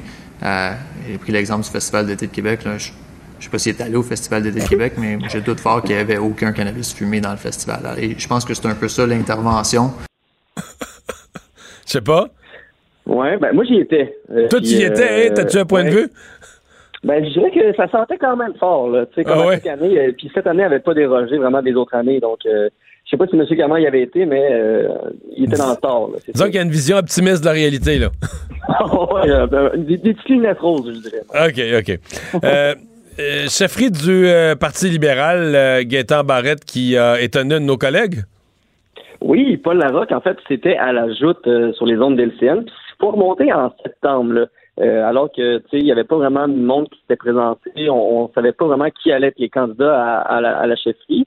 Et euh, on disait à Gaétan Barrette, est-ce que vous allez vous présenter, vous? Et il y avait euh, sorti une, une déclaration en nombre qui avait quand même fait, euh, fait jaser, mais, surtout fait rire. On peut l'écouter. Monsieur Barrette, je vous vois souriant. hein. Vous en êtes où dans votre réflexion, là? Allez-vous vous lancer dans la course au leadership, finalement? Je suis pas encore prêt pour le décider, mais les choses ont bougé dans les deux dernières semaines et ont bougé euh, favorablement parce que le téléphone a commencé à sonner, ce qui est une bonne chose, surtout que les gens qui m'appellent euh, euh, ont, disons, euh, euh, une certaine envergure en termes de pénétration là, dans le parti. Une envergure dans la pénétration du parti. C'est, je vais pas vous citer C'est vrai que là-dessus. c'est pas mal énigmatique, Hein, hein? Oui, e- exactement. Je, je sens que c'est une phrase qui va faire époque, Monsieur Barrette. Ceci dit, euh, il y a eu vraiment, à part, l'expression et la, la pénétration du parti, là, ça nous rappelle que Gaétan Barrette, il a songé vraiment, vraiment. euh, un certain, moi, à un certain moment, je pensais que c'était fait. Là. Mais euh, là, il y a des gens qui se sont refroidis, des gens se sont mis, les gens qui l'auraient appuyé euh, se sont mis à regarder du côté euh, de l'ancien président de l'Union des municipalités. Puis là, ben, c'est- toute- toute son affaire à lui, c'est décousu là. Exactement. Et je sais pas si tu as remarqué dans l'extrait, on entend les techniciens rire aussi en arrière. Oui, oui. oui, oui, non, on entend tout le monde rire, là. C'était, euh, c'était plutôt drôle, celle-là. Euh, en il y a- effet, pendant un bout, euh, on pensait vraiment que Gaétan Barrette allait se présenter, mais Ah ouais. ça a été Alexandre Cusson. euh, qui- Ouais, c'est ça. Bon, le Parti libéral qui, pour cette session, a nommé un nouveau leader parlementaire. Oui, avec le départ de Sébastien Trou, qui était député de, de Jean Talon, qui était, qui, qui avait la fonction de leader parlementaire, eh ben, il fallait en trouver un nouveau. Et qui mieux que, que Marc Tanguay, qui, qui, qui, est un, caractère assez bouillonnant et qui connaît aussi le droit parlementaire et qui a de l'expérience en tant que député tout ça. Et euh, ça, comment je résumerais sa session avec Simon Jean Barrette? Je dirais que ça a été abrasif, on, pourrait dire ça, parce que euh, les deux, ils se sont échangés là, tout au long de la session des, c'était quasiment un débat entre les deux. Je dois dire que je pense qu'est-ce qui a donné le ton à ces échanges-là, c'est faut remonter en juin dernier lors du Bayon, alors que euh, on voulait faire adopter le projet de loi 21 et le projet de loi 9. Et Simon Jolin Barrette, souviens-toi, Mario, était allé courir sur les plaines d'Abraham. Et puis, euh, je- on peut entendre euh, Ouais. un extrait. Nous sommes en train de parler et de décider du sort d'un millier de femmes, d'hommes et d'enfants sous la gouvernance du leader, ministre responsable du projet de loi. Où est ce ministre? Il est en train de faire du jogging sur le plaine d'Abraham, Monsieur le Président. C'est scandaleux, c'est arrogant. On doit le dénoncer, Monsieur le Président. C'était un peu gros, ça. Oui, oui. C'était un peu gros. Et oui, ils ont continué à pas tellement s'aimer durant la session. Mais faut dire que moi, j'ai senti quand même que, que Marc Tanguay, euh, bon, euh, il voulait faire sa marque, là, voulait s'installer comme nouveau leader, prouver à ses, euh, prouver à ses, à ses députés, aux députés libéraux, aux députés de l'opposition, qu'il est pugnace, qu'il qu'il a du caractère, que- parce que c'est un peu le, le leader euh, au niveau de la procédure parlementaire, défend les points de règlement, donc défend ses collègues, là, défend le règlement, mais en défendant le règlement, il défend ses collègues. Et il a voulu montrer qu'il serait un leader euh, qui serait pas, qui serait pas facile, là, qui vendrait chèrement sa peau, hein. Mais même dans ses questions, avant qu'il soit leader, quand il s'adressait, parce que lui, il était porte-parole en matière de justice, euh, je ne sais pas s'il y a encore cette fonction-là, mais bref, quand il questionnait Sonia Lebel, il avait exactement le même ton euh, qu'il avait avec les échanges avec Simon Jean Barrette. Donc, on dirait qu'il a juste amené son, euh, son énergie, sa fougue à sa, sa fonction de, de leader parlementaire et ça a donné euh, justement des échanges houleux tout au long de la session et même une moment donné, François Paradis n'a pas le choix de, de faire une rencontre au sommet. Et à partir de ce moment-là, je te dirais, il y a deux, trois semaines, euh, ça s'est calmé. Là. On, on voyait plus vraiment les leaders justement s'échanger la balle comme ils s'échangeaient avant. Euh, tu as retenu de cette année aussi euh, les talents d'acteur, les talents d'acteur du ministre de l'Éducation. Ben oui, et ça, c'est peut-être plus dans ton temps, Mario, là, les, les, les, les histoires des grands pays dans. les- Je suis un fan, je connais tout ce qu'ils ont fait par cœur, de la première édition jusqu'à jusqu'à l'édition actuelle qui est, qui, qui est encore en ondes. ouais, c'est ça. Mais là, on peut entendre euh, Jean-François Roberge quand il se fait questionner par Maro Risky, je pense, qui est euh, la députée libérale en matière, euh, la porte-parole libérale en matière de, de, de- d'éducation. Et là, lui, il répond en disant que ses adversaires veulent gratter les scènes en matière d'éducation. Et lui, il n'est pas, il, pas d'accord avec ça et il, il utilise une, une imitation très bonne de Séraphin. On peut l'écouter. Pour les séraphins de l'éducation, ceux qui ont coupé dans les services aux élèves, ceux qui ont dit qu'on n'avait pas besoin d'avoir des livres dans les classes, l'éducation, ça coûte trop cher. J'ai l'impression que si on allait au caucus libéral, on entendrait Séraphin dire L'éducation, ça coûte trop cher. C'est une imitation remarquable. Parce que moi, le risque quand tu fais une affaire comme ça, mettons qu'il l'imite pas bien, là, c'est Ouais, lui, c'est lui, Roberge, qui se ridiculise complètement. Là, quand tu te lances dans une imitation, faut qu'elle soit vraiment parfaite comme ça. Sinon, c'est bidon au max. Là, c'est- oui, oui, c'est ça. Puis euh, son imitation, justement, on l'avait sorti, on l'avait mis sur les réseaux sociaux et ça avait vraiment pogné. On dirait que les gens avaient comme avaient, avaient comme pogné la dose d'humour puis ils avaient vraiment euh, compris qu'est-ce qu'ils voulaient faire avec ça. Et même plus tard, euh, je pense deux semaines plus tard, il y, a il y a un autre député qui a essayé d'imiter Séraphin aussi. Fait que ça, avait, ça avait vraiment fait du chemin, cette imitation-là. Tu veux me parler de François Legault et de l'Halloween?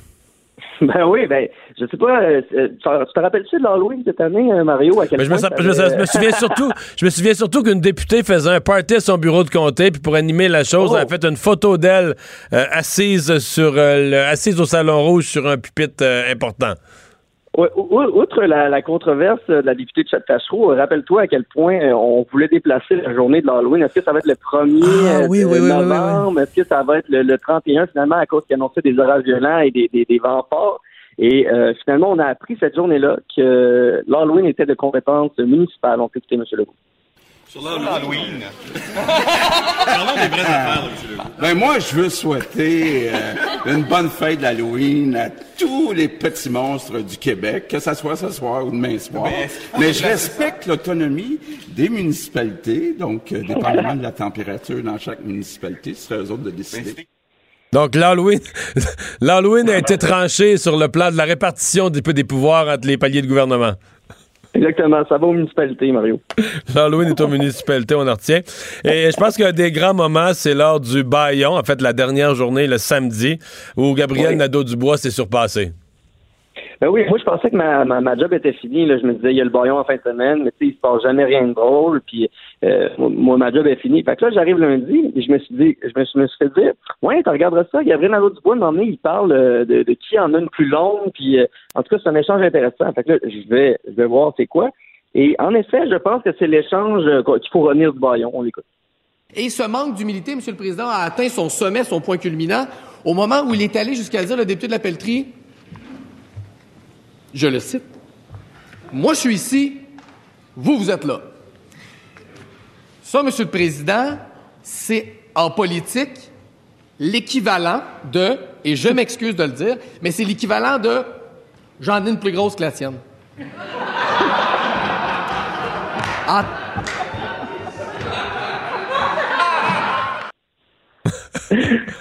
Ouais.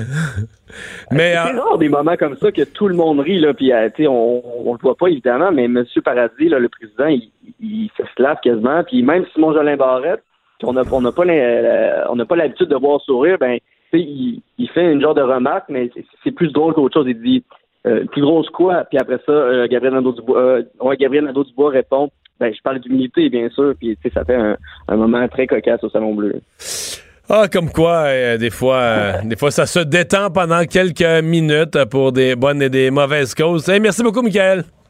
Merci à toi. Salut, Michael Labranche, producteur de contenu à la zone Asnat, que vous pouvez retrouver euh, sur, euh, sur le site Internet, entre autres du, du Journal de Montréal, du Journal de Québec. Il y a le lien, la zone Asnat qui sort toutes sortes de bons moments de nos euh, parlementaires, de ce qu'ils font sur les réseaux sociaux et évidemment de ce qui se passe à l'Assemblée nationale. Les têtes enflées. Voici Master Bugarici. Hé, Master, d'après moi, si tu siégeais à l'Assemblée nationale, t'aurais. Dans la zone Asnat, il y aurait plein de moments, Master. tu passerais pas inaperçu. C'est quoi, je pense que j'aimerais ça l'essayer. Oh! On brasserait la soupe. je vais être ton organisateur. Bon. Pour vrai, ça serait magnifique, ça. J'ai bien du temps libre, ce serait parfait. On fait ça le dimanche de nuit. OK, OK, OK. Qu'est-ce que t'as pour moi aujourd'hui? On s'en va du côté du Brésil. En fait, à Sao Paulo, euh, les gens font appel à un boycott général de Netflix en ce moment. C'est très intense. Que se passe-t-il? Les gens boycottent Netflix. puis, puis, puis comme faux, là. Sao Paulo. Ouais. Parce que, ah oui, Netflix, écoute, je le sais. Oh non. Non, mais je le sais, mais je le sais plus, je l'ai oublié. Netflix a diffusé quelque chose de religieux. Quelque chose de religieux qui choque. Qu'est-ce que c'est? Ils ont pas ri du. Oui, il y a un homosexuel qui s'appelle Jésus, c'est ça? D'après moi, Jésus trouve ça bien drôle, ouais. c'est en plein ça. Ça? C'est en plein ça. Ils ont sorti un film de Noël avec un Jésus homosexuel. Je trouve ça délicieux. Là, je l'ai vu passer vite, vite, vite ce matin. Puis là, tu m'as fait fouiller. de- Tu sais, le genre d'affaires que j'ai inscrit dans mon disque dur, mais juste sur le bord. Tu l'aurais Ah. délité ce soir, cette information-là, hein? Oui, oui, oui. Mais euh, oui, donc, mais c'est parce que c'est le genre d'affaires que je vois le titre, mais dans tout ce que je fouille, que, je lis pas le texte. C'est comme, mais j'ai vu le titre. Mario, tu sais-tu c'est quoi le titre Non. Tiens-toi bien. La première tentation du Christ. Fait que là, tu peux t'imaginer les groupes religieux très traditionnels. Écoute, il y a une pétition. Mais c'est en ce vraiment un film sur Netflix? Tout à fait. c'est un Mais film on l'a pas ici, nous. Non, mais en fait, je vais le chercher ce soir pour le trouver. Ah ouais. J'ai pas eu le temps de savoir si Non, mais c'est parce que faut peut-être que tu sois abonné Netflix Brésil. là. pas possible. Fait que Possible. ça te prendrait un VPN, ça, pour tricher, là, tu sais, que tu fais Ah semblant ouais? d'être dans un autre. T'es-tu vraiment. T'es plus techno? Moi, Mario, là. Ben, moi, je fais, moi, j'ai pas ça, mais Ouais. ça existe, là, des gens qui. Non? Mais je peux pas croire qu'un film comme ça sortira pas ici. Moi, je suis prêt. Moi, je veux voir ça. Toi, tu veux Un- voir ça. Mais un film humoristique avec Jésus gay, je trouve ça fabuleux. Je suis prêt. Mais là, évidemment, là-bas, les groupes religieux sont très traditionnels, puis ça fonctionne pas. La pétition est rendue à 800 000 signatures en, pas- en même pas une semaine. Et les gens boycottent Netflix. Il y a quelque chose qui me dit que Jésus, il jouera pas longtemps au Brésil. Mais ça, ça dépend, là. Parce que tu peux avoir tout le monde boycotte Netflix. Finalement, dans le premier 48 heures, le film a été visionné. à Le même monde boycotte. Ils descendent sa rue avec une pancarte, ils rentrent dans la maison. Ils rentrent dans la maison, puis ils disent Ouais, On est quand même curieux de. C'est clair. c'est clair. Moi, je veux le voir, Mario. C'est promis. Je, je promets que si c'est disponible ici, je, je vais l'écouter. Ouais. Sais, une fois ta manifestation finie, tu rentres à la maison. On est quand même curieux de le regarder. Ben là, ben là. Tu fermes les rideaux. Mais je dis tout, c'est- on s'entend que ceux qui ont fait le film de Lancesso au Brésil, c'est un tantinet baveux quand même. Merci, Master. La Banque Q est reconnue pour faire valoir vos avoirs sans vous les prendre. Mais quand vous pensez à votre premier compte bancaire, tu sais, dans le temps à l'école, vous faisiez vos dépôts avec vos scènes dans la petite enveloppe. là. Hmm, C'était bien beau. Mais avec le temps, à ce vieux compte-là vous a coûté des milliers de dollars en frais, puis vous ne faites pas une scène d'intérêt. Avec la Banque Q, vous obtenez des intérêts élevés et aucun frais sur vos services bancaires courants. Autrement dit, ça fait pas mal plus de scènes dans votre enveloppe, ça. Banque Q. Faites valoir vos avoirs. Visitez banqueq.ca pour en savoir plus. Le retour de Mario Dumont. Parce qu'il ne prend rien à la légère. Il ne pèse jamais ses mots. Cube Radio. Démission euh, d'Andrew Scheer, succession d'Andrew Scheer au Parti conservateur ce sont les questions euh, du jour. Claude Carignan, sénateur conservateur, est avec nous. Bonjour. Bonjour, ça va bien? Oui, commençons par parler de la démission de M. Scheer. Euh, passage obligé, une bonne décision de sa part? Oui, une bonne décision. Je pense que c'était la décision à prendre. Il y avait beaucoup de beaucoup de grogne euh, dans l'équipe. Euh, il y avait des gens qui euh, commençaient déjà à tâter le terrain pour euh, la course à la chefferie. Donc, je pense que c'était euh, sage de sa part. là. Il avait perdu graduellement la confiance euh, de l'organisation, des membres. euh, des euh, de plusieurs députés et sénateurs. Donc, euh, je pense que c'était la bonne chose à faire. là. Ça aurait été un peu comme j'ai comme j'ai dit déjà, ça aurait été le supplice de la goutte euh, s'il avait demeuré là jusqu'au euh, au mois d'avril et ça aurait été un, un dur choc pour lui au mois d'avril. Est-ce qu'il quitte pour le bien du parti, comme il le dit? Parce qu'il y a cette autre histoire là, qui circule, que, que les médias font circuler sur le, le fait que le, le fonds du parti aurait contribué à payer pour l'école de ses enfants. Est-ce que c'est cette controverse-là qui l'aurait poussé? Qu'est-ce que vous en pensez, vous? Ben, je pense que c'est un cumul d'événements. Est-ce que c'est ça qui a fait la, la dernière petite poussée, là, si on, on peut me permettre l'expression. Euh, mais euh, il y a quand même eu euh, des éléments. Là. Je regarde mardi euh, John Baird qui faisait une, euh, une étude sur euh, ce qui n'avait pas fonctionné, a rencontré des membres du caucus du Québec. Euh, mercredi, il rencontrait les, les gens du caucus des maritimes et les rapports étaient assez cinglants. qui ont été faits à John Baird sur toute la campagne, sur la chefferie, sur la confiance. Donc, si j'imagine qu'il a pris le téléphone, qu'il a parlé à John Baird, puis qu'il lui a sûrement demandé comment ça va au Québec euh, dans mon caucus, là, comme quel genre de commentaires que j'ai. Donc, j'imagine que c'est le genre d'input qu'il y a eu. Il y a eu des sondages aussi. Hein. J'ai moi-même été appelé par un, campaign research. Là. Euh, donc, euh, je ne sais pas si c'est l'organisation euh, qui exactement, mais il y a eu des sondages qui ont été faits auprès, auprès des membres. Là. Donc, peut-être qu'il y a eu aussi ce résultat-là qui, qui, a, qui a rentré. Là. Hum, bon. Donc, décision inévitable selon vous. Quelle est la. Quelle est la suite des événements? D'abord, là, dans un gouvernement minoritaire, euh, plus difficile de parler qu'on a quatre ans, donc euh, dans, le, dans la perspective totale du mandat, on parle peut-être plus de deux ans. Est-ce qu'il y a urgence de lancer le processus de sélection d'un nouveau chef? Oui, je pense que je pense qu'il va falloir faire assez rapidement lancer un, un processus. Je pense qu'il y a des gens qui avaient déjà commencé leur réflexion depuis les résultats de l'élection. On entend ça, Euh, oui. Oui, donc on entend qu'il y a des gens qui, qui se préparaient, qui consultaient, qui faisaient des téléphones. Ça va sûrement s'activer. Euh, il y a peut-être des gens qui avaient commencé à mettre euh, à lever le pied en se disant bon ben il va probablement durer jusqu'au jusqu'au mois d'avril, c'est le message qu'il laissait. Euh, donc là, ça, j'imagine que ces gens-là vont s'activer euh, au cours des prochaines heures à faire des téléphones, valider leurs appuis, et on devrait voir des noms pointés là au cours des prochains jours, semaines. J'ai vu sur les réseaux sociaux euh, tout à l'heure euh, une déclaration de Jason Kenney qui aurait dit euh, il y a quelques, quelques minutes que Rona Ambrose ferait une excellente chef au Parti conservateur. Est-ce que le prochain chef peut encore, ou le, le ou la, le prochain chef peut encore être de l'Ouest?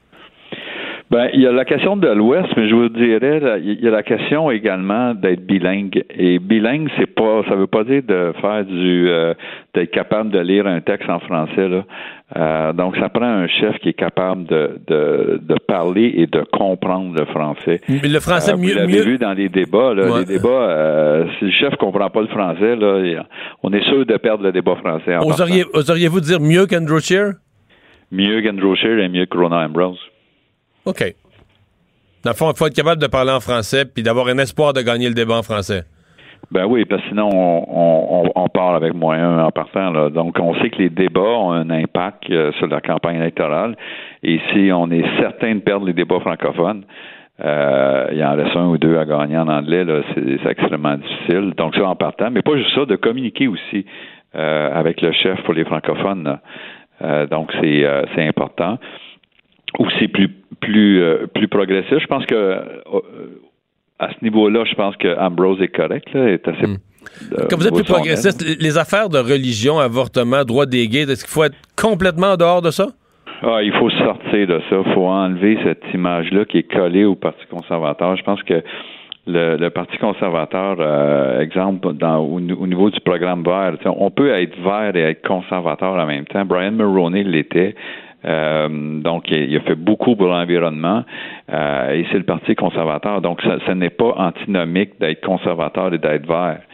Euh, donc, il y a des choses comme ça qui, que l'on doit refaire au niveau de l'image euh, du parti et ça va prendre un chef qui, qui correspond à cette image-là. Là. On, on revient avec euh, une, une autre image de type Andrew Scheer, euh, ben on va reproduire le même résultat. là.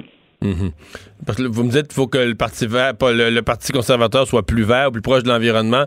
Je recevais en entrevue il y a un peu plus d'une heure là, Maxime Bernier qui me disait euh, le Parti conservateur est devenu trop au centre. Puis il donnait ça comme exemple. Il disait exemple, là, ils vont choisir un nouveau chef, va vouloir que ce soit plus vert l'environnement. Euh, ce sera pas un vrai conservateur. Euh, est-ce- Qu'est-ce que vous pensez de ça? Parce que Maxime Bernier, lui, il dit ça donne plus rien d'aller au Parti conservateur. Ils sont au centre, ils sont, sont plus à droite, ils sont plus vraiment conservateurs. Ouais, ben, je pense que je pense qu'il y a un petit peu de nostalgie là. Il doit se manger les doigts, notre ami Maxime, euh, euh, de voir le départ d'Andrew. Je pense qu'il a pris une décision extrêmement rapide de, de quitter. Il doit le regretter. Euh, Vous voulez dire que s'il euh, était, s'il était resté là, il pourrait être un candidat ben, maintenant? il y aurait eu un, un plateau d'argent devant lui. Là. Il était quand même euh, à un cheveu de gagner. Là. Donc, il était dans une excellente, une excellente euh, position. Mais euh, donc, je pense qu'il essaie de justifier euh, sa décision. Ça a été une très mauvaise décision de quitter. Euh, et là, il essaie de justifier la sienne en disant que le Parti conservateur n'est plus le Parti conservateur, là, ce qui est un peu ridicule. Mhm.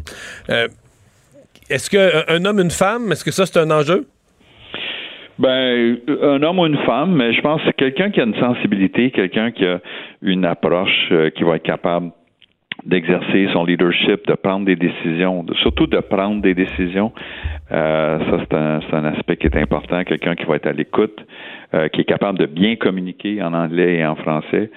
Euh, donc, une bonne, une bonne prestance. Donc, que ce soit un homme ou une femme, moi, si j'ai un chef qui m'inspire, euh, le sexe euh, m'importe peu. Là, j'ai pas besoin que ce soit une femme pour passer le message que on peut être plus féministe. Là. Je pense qu'il y a des hommes aussi qui peuvent euh, démontrer qu'ils peuvent être plus euh, axés de ce côté-là, là, plus progressistes. Est-ce qu'on a mis un X? Parce que l'histoire du Parti conservateur, puis j'ai fait l'exercice ce midi même, là. Euh, Dans l'histoire du Parti conservateur, des chefs du Québec, il n'y en a pas eu à pelleter. Il y en a eu un grand qui a gagné deux élections majoritaires, Brian Mulroney. Euh, c'est arrivé après un siècle, plus d'un siècle, l'histoire du Canada. Puis il y en a eu un deuxième, c'est Jean Charest, mais il restait deux députés conservateurs. C'était un peu par défaut, c'était le seul qui pouvait avoir la job. Euh, est-ce que, est-ce que au Parti conservateur, on, on peut imaginer, comme dans les autres partis, avoir un chef du Québec ou bien c'est pas dans la tradition du parti du tout? Ben non, je pense qu'on peut imaginer un chef du Québec ou un chef qui est né au Québec. euh, en autant qu'il euh, qu'il est Un chef, un chef qui est né au Québec, c'est un chef qui est né à Robertval, qui a été premier ministre du Nouveau-Brunswick puis qui habite à Ottawa maintenant? Euh, comme ça, là.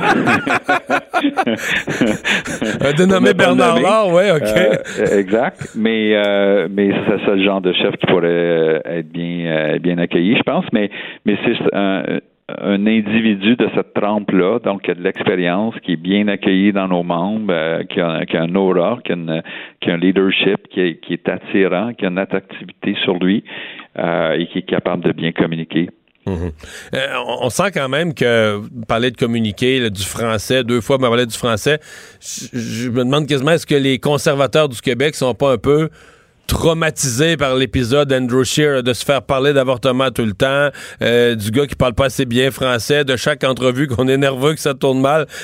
J'ai- l'impression quasiment que tu parles aux conservateurs du Québec en entrevue puis parler à des, des quasi-traumatisés de ce qu'ils ont vécu, que là, on va être sûr que le prochain va, va avoir une ligne de communication bonne avec les Québécois. là.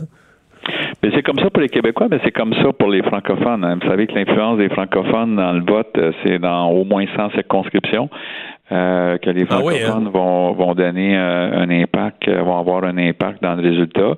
Euh, et il y a les- gens de l'Ouest également, ils, veulent s'assurer que on, notre chef va être capable de faire des gains euh, au Québec, dans les maritimes, dans le 905. Euh, donc, on a beaucoup de voix de l'Ouest qui disent on a besoin d'un chef qui est capable de, de faire des gains dans l'Est. Donc, si ça prend quelqu'un de l'Est, un Québécois ou un Ontarien euh, qui, qui, qui parle super bien français, ben ils sont ouverts à le regarder. Là. On, va le voir dans, les prochaines semaines. Vous allez avoir des appuis de l'Ouest à, des, à des candidats qui vont peut-être surprendre. OK. Donc, vous pensez pas que l'Ouest va se tenir en bloc? Vous avez l'impression qu'il y a des gens de l'Ouest qui, qui, qui sont tannés d'être dans l'opposition puis qui, pour espérer le pouvoir, vont être prêts à s'allier des candidats de des candidats du Canada central ou du Canada de l'Est. là? Clairement, et qui ont aussi cette vision euh, qui est plus ouverte, plus progressiste. Là, euh, donc, euh, il y, a, il y a des députés, on a parlé d'Ambrose tantôt, mais il y en a d'autres qui, qui ont cette vision et qui est plus ouverte, plus progressiste. Ben, on va surveiller tout ça. J'ai l'impression que ça va occuper une bonne part du débat fédéral dans les, dans les mois à venir. Merci beaucoup Ah, d'avoir été là. aussi. Ouais. Au plaisir. Claude Carignan, sénateur conservateur. On va aller à la pause. On va reparler de ça euh, avec euh, Emmanuel Latraverse dans un instant. La Banque Q est reconnue pour faire valoir vos avoirs sans vous les prendre. Mais quand vous pensez à votre premier compte bancaire, tu sais, dans le temps à l'école, vous faisiez vos dépôts avec vos scènes dans la petite enveloppe. Hmm, C'était bien beau. Mais avec le temps, à ce vieux compte-là vous a coûté des milliers de dollars en frais, puis vous ne faites pas une scène d'intérêt. Avec la Banque Q, vous obtenez des intérêts élevés et aucun frais sur vos services bancaires courants. Autrement dit, ça fait pas mal plus de scènes dans votre enveloppe, ça. Banque Q. Faites valoir vos avoirs. Visitez banqueq.ca pour en savoir plus. Le retour de Mario Dumont. Joignez-vous à la discussion. Appelez ou textez 187 Cube Radio. 1877 827 2346. On est de retour. Chronique politique avec Emmanuel Latraverse. Bonjour. Bonjour. Euh, je sais pas si entendu l'entrevue avec euh, Claude Carignan, le sénateur conservateur, il y a quelques instants, mais je lui disais, j'ai l'impression que les, les conservateurs québécois sont, ont été comme traumatisés par Andrew Scheer, se faire parler d'avortement tous les jours, euh, la personne qui parle pas bien français, les entrevues que t'aurais le goût de parler à sa place parce que les mots sortent pas. je pense que les, les- les conservateurs québécois sur le choix du prochain chef là, vont être à pic. Euh, oui, ils vont être euh, ils vont être à pic, mais je pense que ce qui ressort de toute cette saga des derniers deux mois, là, c'est qu'objectivement, il n'y a pas que les conservateurs québécois qui vont être à pic, Mario. Je peux te dire que les conservateurs ontariens vont être aussi à pic et aussi sévères là, pour avoir un chef euh, qui est euh, qui est vendable là à, Ouais. à- à l'électorat plus large là, parce que c'est aussi la la leçon un peu de de ce fiasco là, Andrew Scheer, c'est qu'en bout de ligne, euh, ce parti-là se rend compte que euh, la tactique Stephen Harper, là, selon lequel euh, tu réussis à ne gagner qu'à la marge, là, euh, ben, ça fait pas des enfants forts. Là. Que si ce parti-là veut gagner, il faut qu'il soit capable d'élargir ses appuis au Canada. Bon, euh, réglons l'affaire en partant. J'ai vu que tout à l'heure, tu as écrit là-dessus sur les réseaux sociaux. Parce qu'il y a comme deux histoires. Il y a Andrew Scheer, dont on savait déjà qu'il n'y avait plus d'appui dans le parti pour rester. Il fallait qu'il quitte un jour. C'est aujourd'hui que ça se passe qu'il quitte. Puis en parallèle, il y a cette petite histoire de, du parti, des fonds du parti qui auraient euh, contribué en partie pour aider ses enfants, l'inscription de ses enfants dans une école privée d'Ottawa. Oui, et c'est parce que tout le monde se demandait qu'est-ce qui fait qu'Andrew Scheer démissionne comme ça, comme un cheveu sur la soupe, un jeudi, quand il y a eu un caucus la veille, réunion d'urgence convoquée du caucus sur un faux prétexte. C'était. Il y avait un gay sous roche là, derrière tout ça. Et ce qu'on a appris, ce que le réseau Global a sorti en, premier, puis qu'on a fini par euh, ajouter à cette histoire-là, c'est de comprendre que M. Scheer, quand il est devenu chef, a fait une entente avec le Parti conservateur selon lequel, comme l'école privée est extrêmement dispendieuse en Ontario, là, on parle entre 15 et 25 000 dollars par année par enfant, et que M. Scheer, s'il était resté en Ontario, aurait, en Saskatchewan, aurait envoyé ses enfants à l'école privée catholique. Il voulait que le parti paye la différence dans les frais de scolarité. Ce qui est arrivé, c'est qu'il n'y a rien d'illégal là-dedans, là. OK? On s'entend un Vraiment pas, là. est libre de faire ce qu'il veut avec son argent, là. Mais cet arrangement-là était, a été accepté par un petit nombre des gestionnaires qui sont conseil d'administration du fonds PC. Ça, c'est comme le conseil d'administration du Parti conservateur. C'est eux qui gèrent l'argent. Et donc, ça a été maintenu, ça a été négocié à l'insu du conseil d'administration. Mais il faut Et, que quelqu'un signe euh, les chèques, non? Euh, je sais pas? Ben oui, ben les gens qui signaient les chèques, donc le, le, le chef du le directeur exécutif du parti était au courant, euh, le président du fonds PC était au courant, OK, OK, deux, trois ça. autres personnes, mais le reste du board n'était pas au courant. Je comprends. Et ça s'est mis à circuler, puis on pourra lire un peu plus tard là, dans le pourquoi ça pose problème, mais ça c'est su, entre guillemets, et parmi les gens qui euh, l'ont appris et qui n'étaient pas au courant, il y a des gens très influents autour de cette table-là. là. Pensez à la sénatrice Linda Fromm, pensez aussi à quelqu'un comme Stephen Harper. Le gars, il payait ses billets pour aller aux Olympiques comme premier ministre du Canada. Là. Mais lui était maniaque à l'inverse, là. Lui était maniaque à l'inverse. On peut tous entendre que ça a fait jumper sérieusement bon nombre de personnes qui, on aurait pu avoir un débat sur si c'était à propos de le faire.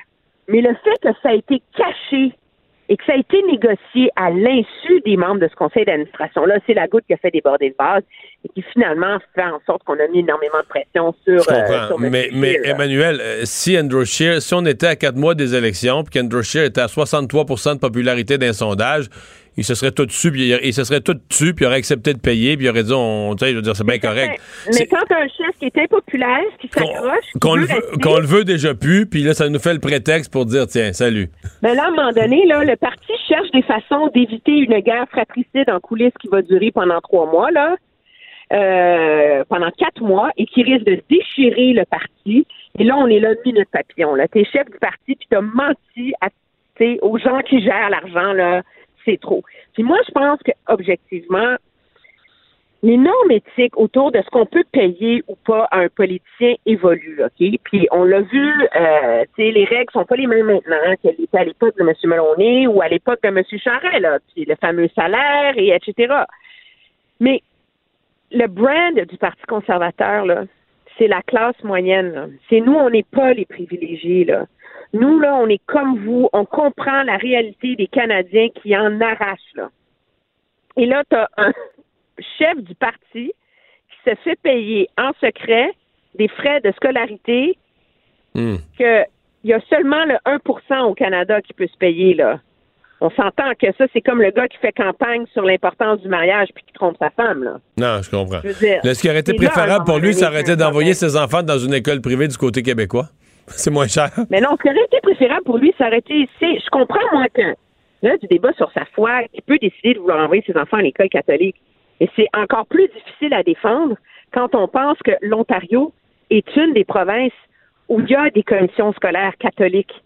Alors, en Ontario, il y a des écoles publiques laïques et il y a des écoles publiques catholiques. Alors, on s'entend-tu que ça devenait difficile politiquement, je pense sérieusement, à défendre comme choix, quand on ajoute le fait qu'il avait caché sa citoyenneté américaine, quand on ajoute le fait qu'il a comme un peu padé son CV comme agent d'assurance. Alors là, à un moment donné, je veux dire, il était, il pouvait plus jamais plaider l'honnêteté, là, ce, Non, je comprends. ce, ce chef-là, là. Bon, les successeurs. Là, Jason, Kenney, J- Jason Kenney a écrit sur les réseaux sociaux que, ben, pas écrit, a donné une entrevue là, qui est apparue euh, sur le fait que Rona Ambrose ferait une très bonne chef. Euh, là, j'ai déjà entendu le nom de Bernard Laure qui continue de circuler. Il y a Peter McKay dont le nom est toujours là. Euh, Jason Kenney lui-même, le premier ministre de l'Alberta, certains vont le voir. Il y a Vincent Gouzeau, québécois connu dans le monde du cinéma, Ouais. qui est certainement intéressé. Ça serait le fun, en tout cas. Mais écoute, les, les noms, c'est sûr qu'il y a beaucoup de conservateurs qui voient dans. Parce que le parti va vouloir éviter un schisme hein, entre l'aile plus conservatrice avec un gros C euh, de l'Ouest et l'aile plus euh, Red Tory, tu sais, euh, l'époque de Mulroney, là, ou Joe Clark, là, euh, du centre du pays. Donc, plusieurs voient Mme Ambrose comme quelqu'un qui pourrait faire ce pont-là, d'autant plus qu'elle avait été excellente comme, euh, Hmm. comme chef par intérim. Moi, j'ai des doutes sur la qualité de son français, sérieusement. Ben, tantôt, quand j'ai nommé, ouais, quand j'ai nommé son nom à Claude Carignan, là, je sais pas si t'as entendu la réaction, c'est tout de suite, tout de suite, tout de suite, là. Il, il- il m'a dit, faut que le français du prochain soit meilleur que celui d'Andrew Shear, pas moins bon, là. Ben, c'est parce que monsieur, tu sais, monsieur Harper, ceci étant dit, parlait très bien français. Oui. là. Il a comme établi une barre lui-même, là, dans ça, là. Et là, euh, de repartir à zéro, moi, je pense que c'est très risqué. D'autant plus qu'on est quand même juste après les dernières élections où il y a beaucoup de travail qui a été fait au Québec. On a parlé du travail d'Alain Reyes qui peut être sauvé là, en vue de la prochaine élection. Là. On s'entend. Ça dépend du chiffre. C'est soit tout ce qui a été bâti mais qui n'a pas été cueilli, tu le laisses s'effondrer, ou tu trouves un chef qui est capable de garder ça en vie pour en profiter pour la prochaine campagne. Le nom de Caroline Mulroney aussi. Ben, ça. Faisons la liste de ceux qui maîtrisent parfaitement le très, très bien le français. Caroline Mulroney, Bernard Laure, ça c'est clair. Oui, mais ah, mais il n'y a aucun candidat parfait. Ca- Caroline Mulroney, elle traîne une sous-performance comme, euh, Comme ministre, ministre du ouais. gouvernement Doug Ford. Plusieurs disent que ça ne l'intéresse pas tant que ça. Là, il y a le nom de son frère, Marc, qui ouais. circule. Alors là, on va le découvrir, on verra. Il y a le nom de Bernard Lord. Ça, c'est comme, euh, on le sort toujours du chapeau. Hey, il n'y a pas Bernard qu'on pourrait sortir, tu sais? Le bilingue du Nouveau-Brunswick, affable et gentil. Est-ce qu'il va vouloir y aller? Comme on dit, il a toujours choqué dans le passé, hein? Ouais. Il s'est jamais rendu au bout, là. Non, non, non. Est-ce qu'il va vouloir y aller? Puis, euh, il y en a, moi, je pense, qui vont commencer euh, au Québec, euh, au sein de la députation, à peut-être faire circuler le nom de, de, de Gérard Deltel. Euh, Lui aussi, son nom, il reviendrait, etc. Donc, je pense que ça va prendre quand même vivement le temps des fêtes pour tout le monde, là. Être capable de, de, de, de tenter ça là, de manière un peu plus euh, solide et crédible. Mais moi, je suis de l'opinion que ce parti-là a besoin d'un chef modéré au centre, qui est capable, qui est parfaitement bilingue et, euh, et qui est capable de cueillir le fruit de tout le travail que le parti euh, a fait au Québec. Et euh, parce que sinon, euh, la voie vers le pouvoir est très difficile. Si tu ne réussis pas à avoir une base relative au Québec, là, OK, mettons 10 sièges de plus, là, une vingtaine de sièges au Québec, ça veut dire qu'il faut que tu rafles Toronto et ses banlieues au complet Ouais. que M. Harper a fait en 2011. Là, écoute, c'est comme demander que pour gagner, il faut que tu aies une tempête parfaite à chaque fois. Mais, mais les conservateurs. voie ouais. vers le pouvoir. Mais les conservateurs du Québec, là, le 20 sièges dont tu parles, peut-être même 25, ils y rêvaient. là. ils avaient l'impression, euh, Alain Reyes, qu'ils avaient recruté des maires, Sylvie Fréchette, des grosses candidatures. Ils- de eux, dans leur tête, c'est, c'est Andrew Scheer qui est arrivé, et qui, qui, tu comprends, qui est arrivé avec ses gros sabots, puis qui a marché dans leur fleurs, puis qui a tout détruit leur jardin. Mais dans leur tête, les conservateurs du Québec, c'était en voie de se faire, cette percée-là. Non, non, mais eux, ils croyaient dur comme fer. Ben Est-ce oui. que dans le contexte de la laïcité, moi, je pense très certainement que si ça n'avait été d'Andrew Scheer, je ne dis pas que ce serait rendu à 22, mais je pense que ce serait rendu à au moins 4, 4 5 de plus. De plus, ouais. Euh, il y, a- il y a des candidats comme M. Lévesque qui aurait gagné dans Trois-Rivières, le candidat Jonquière aurait eu des chances euh, de gagner. Euh, ils en ont perdu beaucoup, là. Ouais, ouais. Bon, ben on n'en a pas fini d'en parler de la course à la direction du Parti conservateur. On va avoir plein d'autres occasions. Merci, Emmanuel. Ça me fait plaisir. Au Au revoir. Et Alexandre, ben, dans les nouvelles du jour au Québec, évidemment, on va retenir le jugement de la Cour d'appel sur la loi 21 sur la laïcité. Une décision majoritaire à deux contre un sur le fait que ça sera maintenu pour l'instant, la loi euh, 21 sur les signes religieux, euh, qui est farouchement contestée, on s'en souvient, par plusieurs organismes. Euh, il y avait une première contestation en Cour supérieure qui avait échoué, et maintenant cette loi-là est maintenue jusqu'à ce que ce soit débattu Faut devant que ce d'autres tribunaux. ouais, ce qu'ils demandent, eux, c'est une injonction. C'est qu'ils disent, en attendant le jugement On la sur, suspend. sur le fond, cette loi-là a, des, a des, des conséquences tellement graves pour nous qu'il faudrait que la, la Cour la suspende en attendant. Et il faut se dire que c'est euh, la juge en chef, juge controversée, hein, Nicole Duval-Essler, qui, a ren- qui- qui a fait bande à part et qui a décidé de voter contre. Il a osé. Merci, Alexandre. À demain, tout le monde. Cette émission est maintenant disponible en podcast. Rendez-vous dans la section balado de l'application ou du site cube.radio pour une écoute sur mesure en tout temps. Cube Radio, autrement dit. Et maintenant, autrement écouté.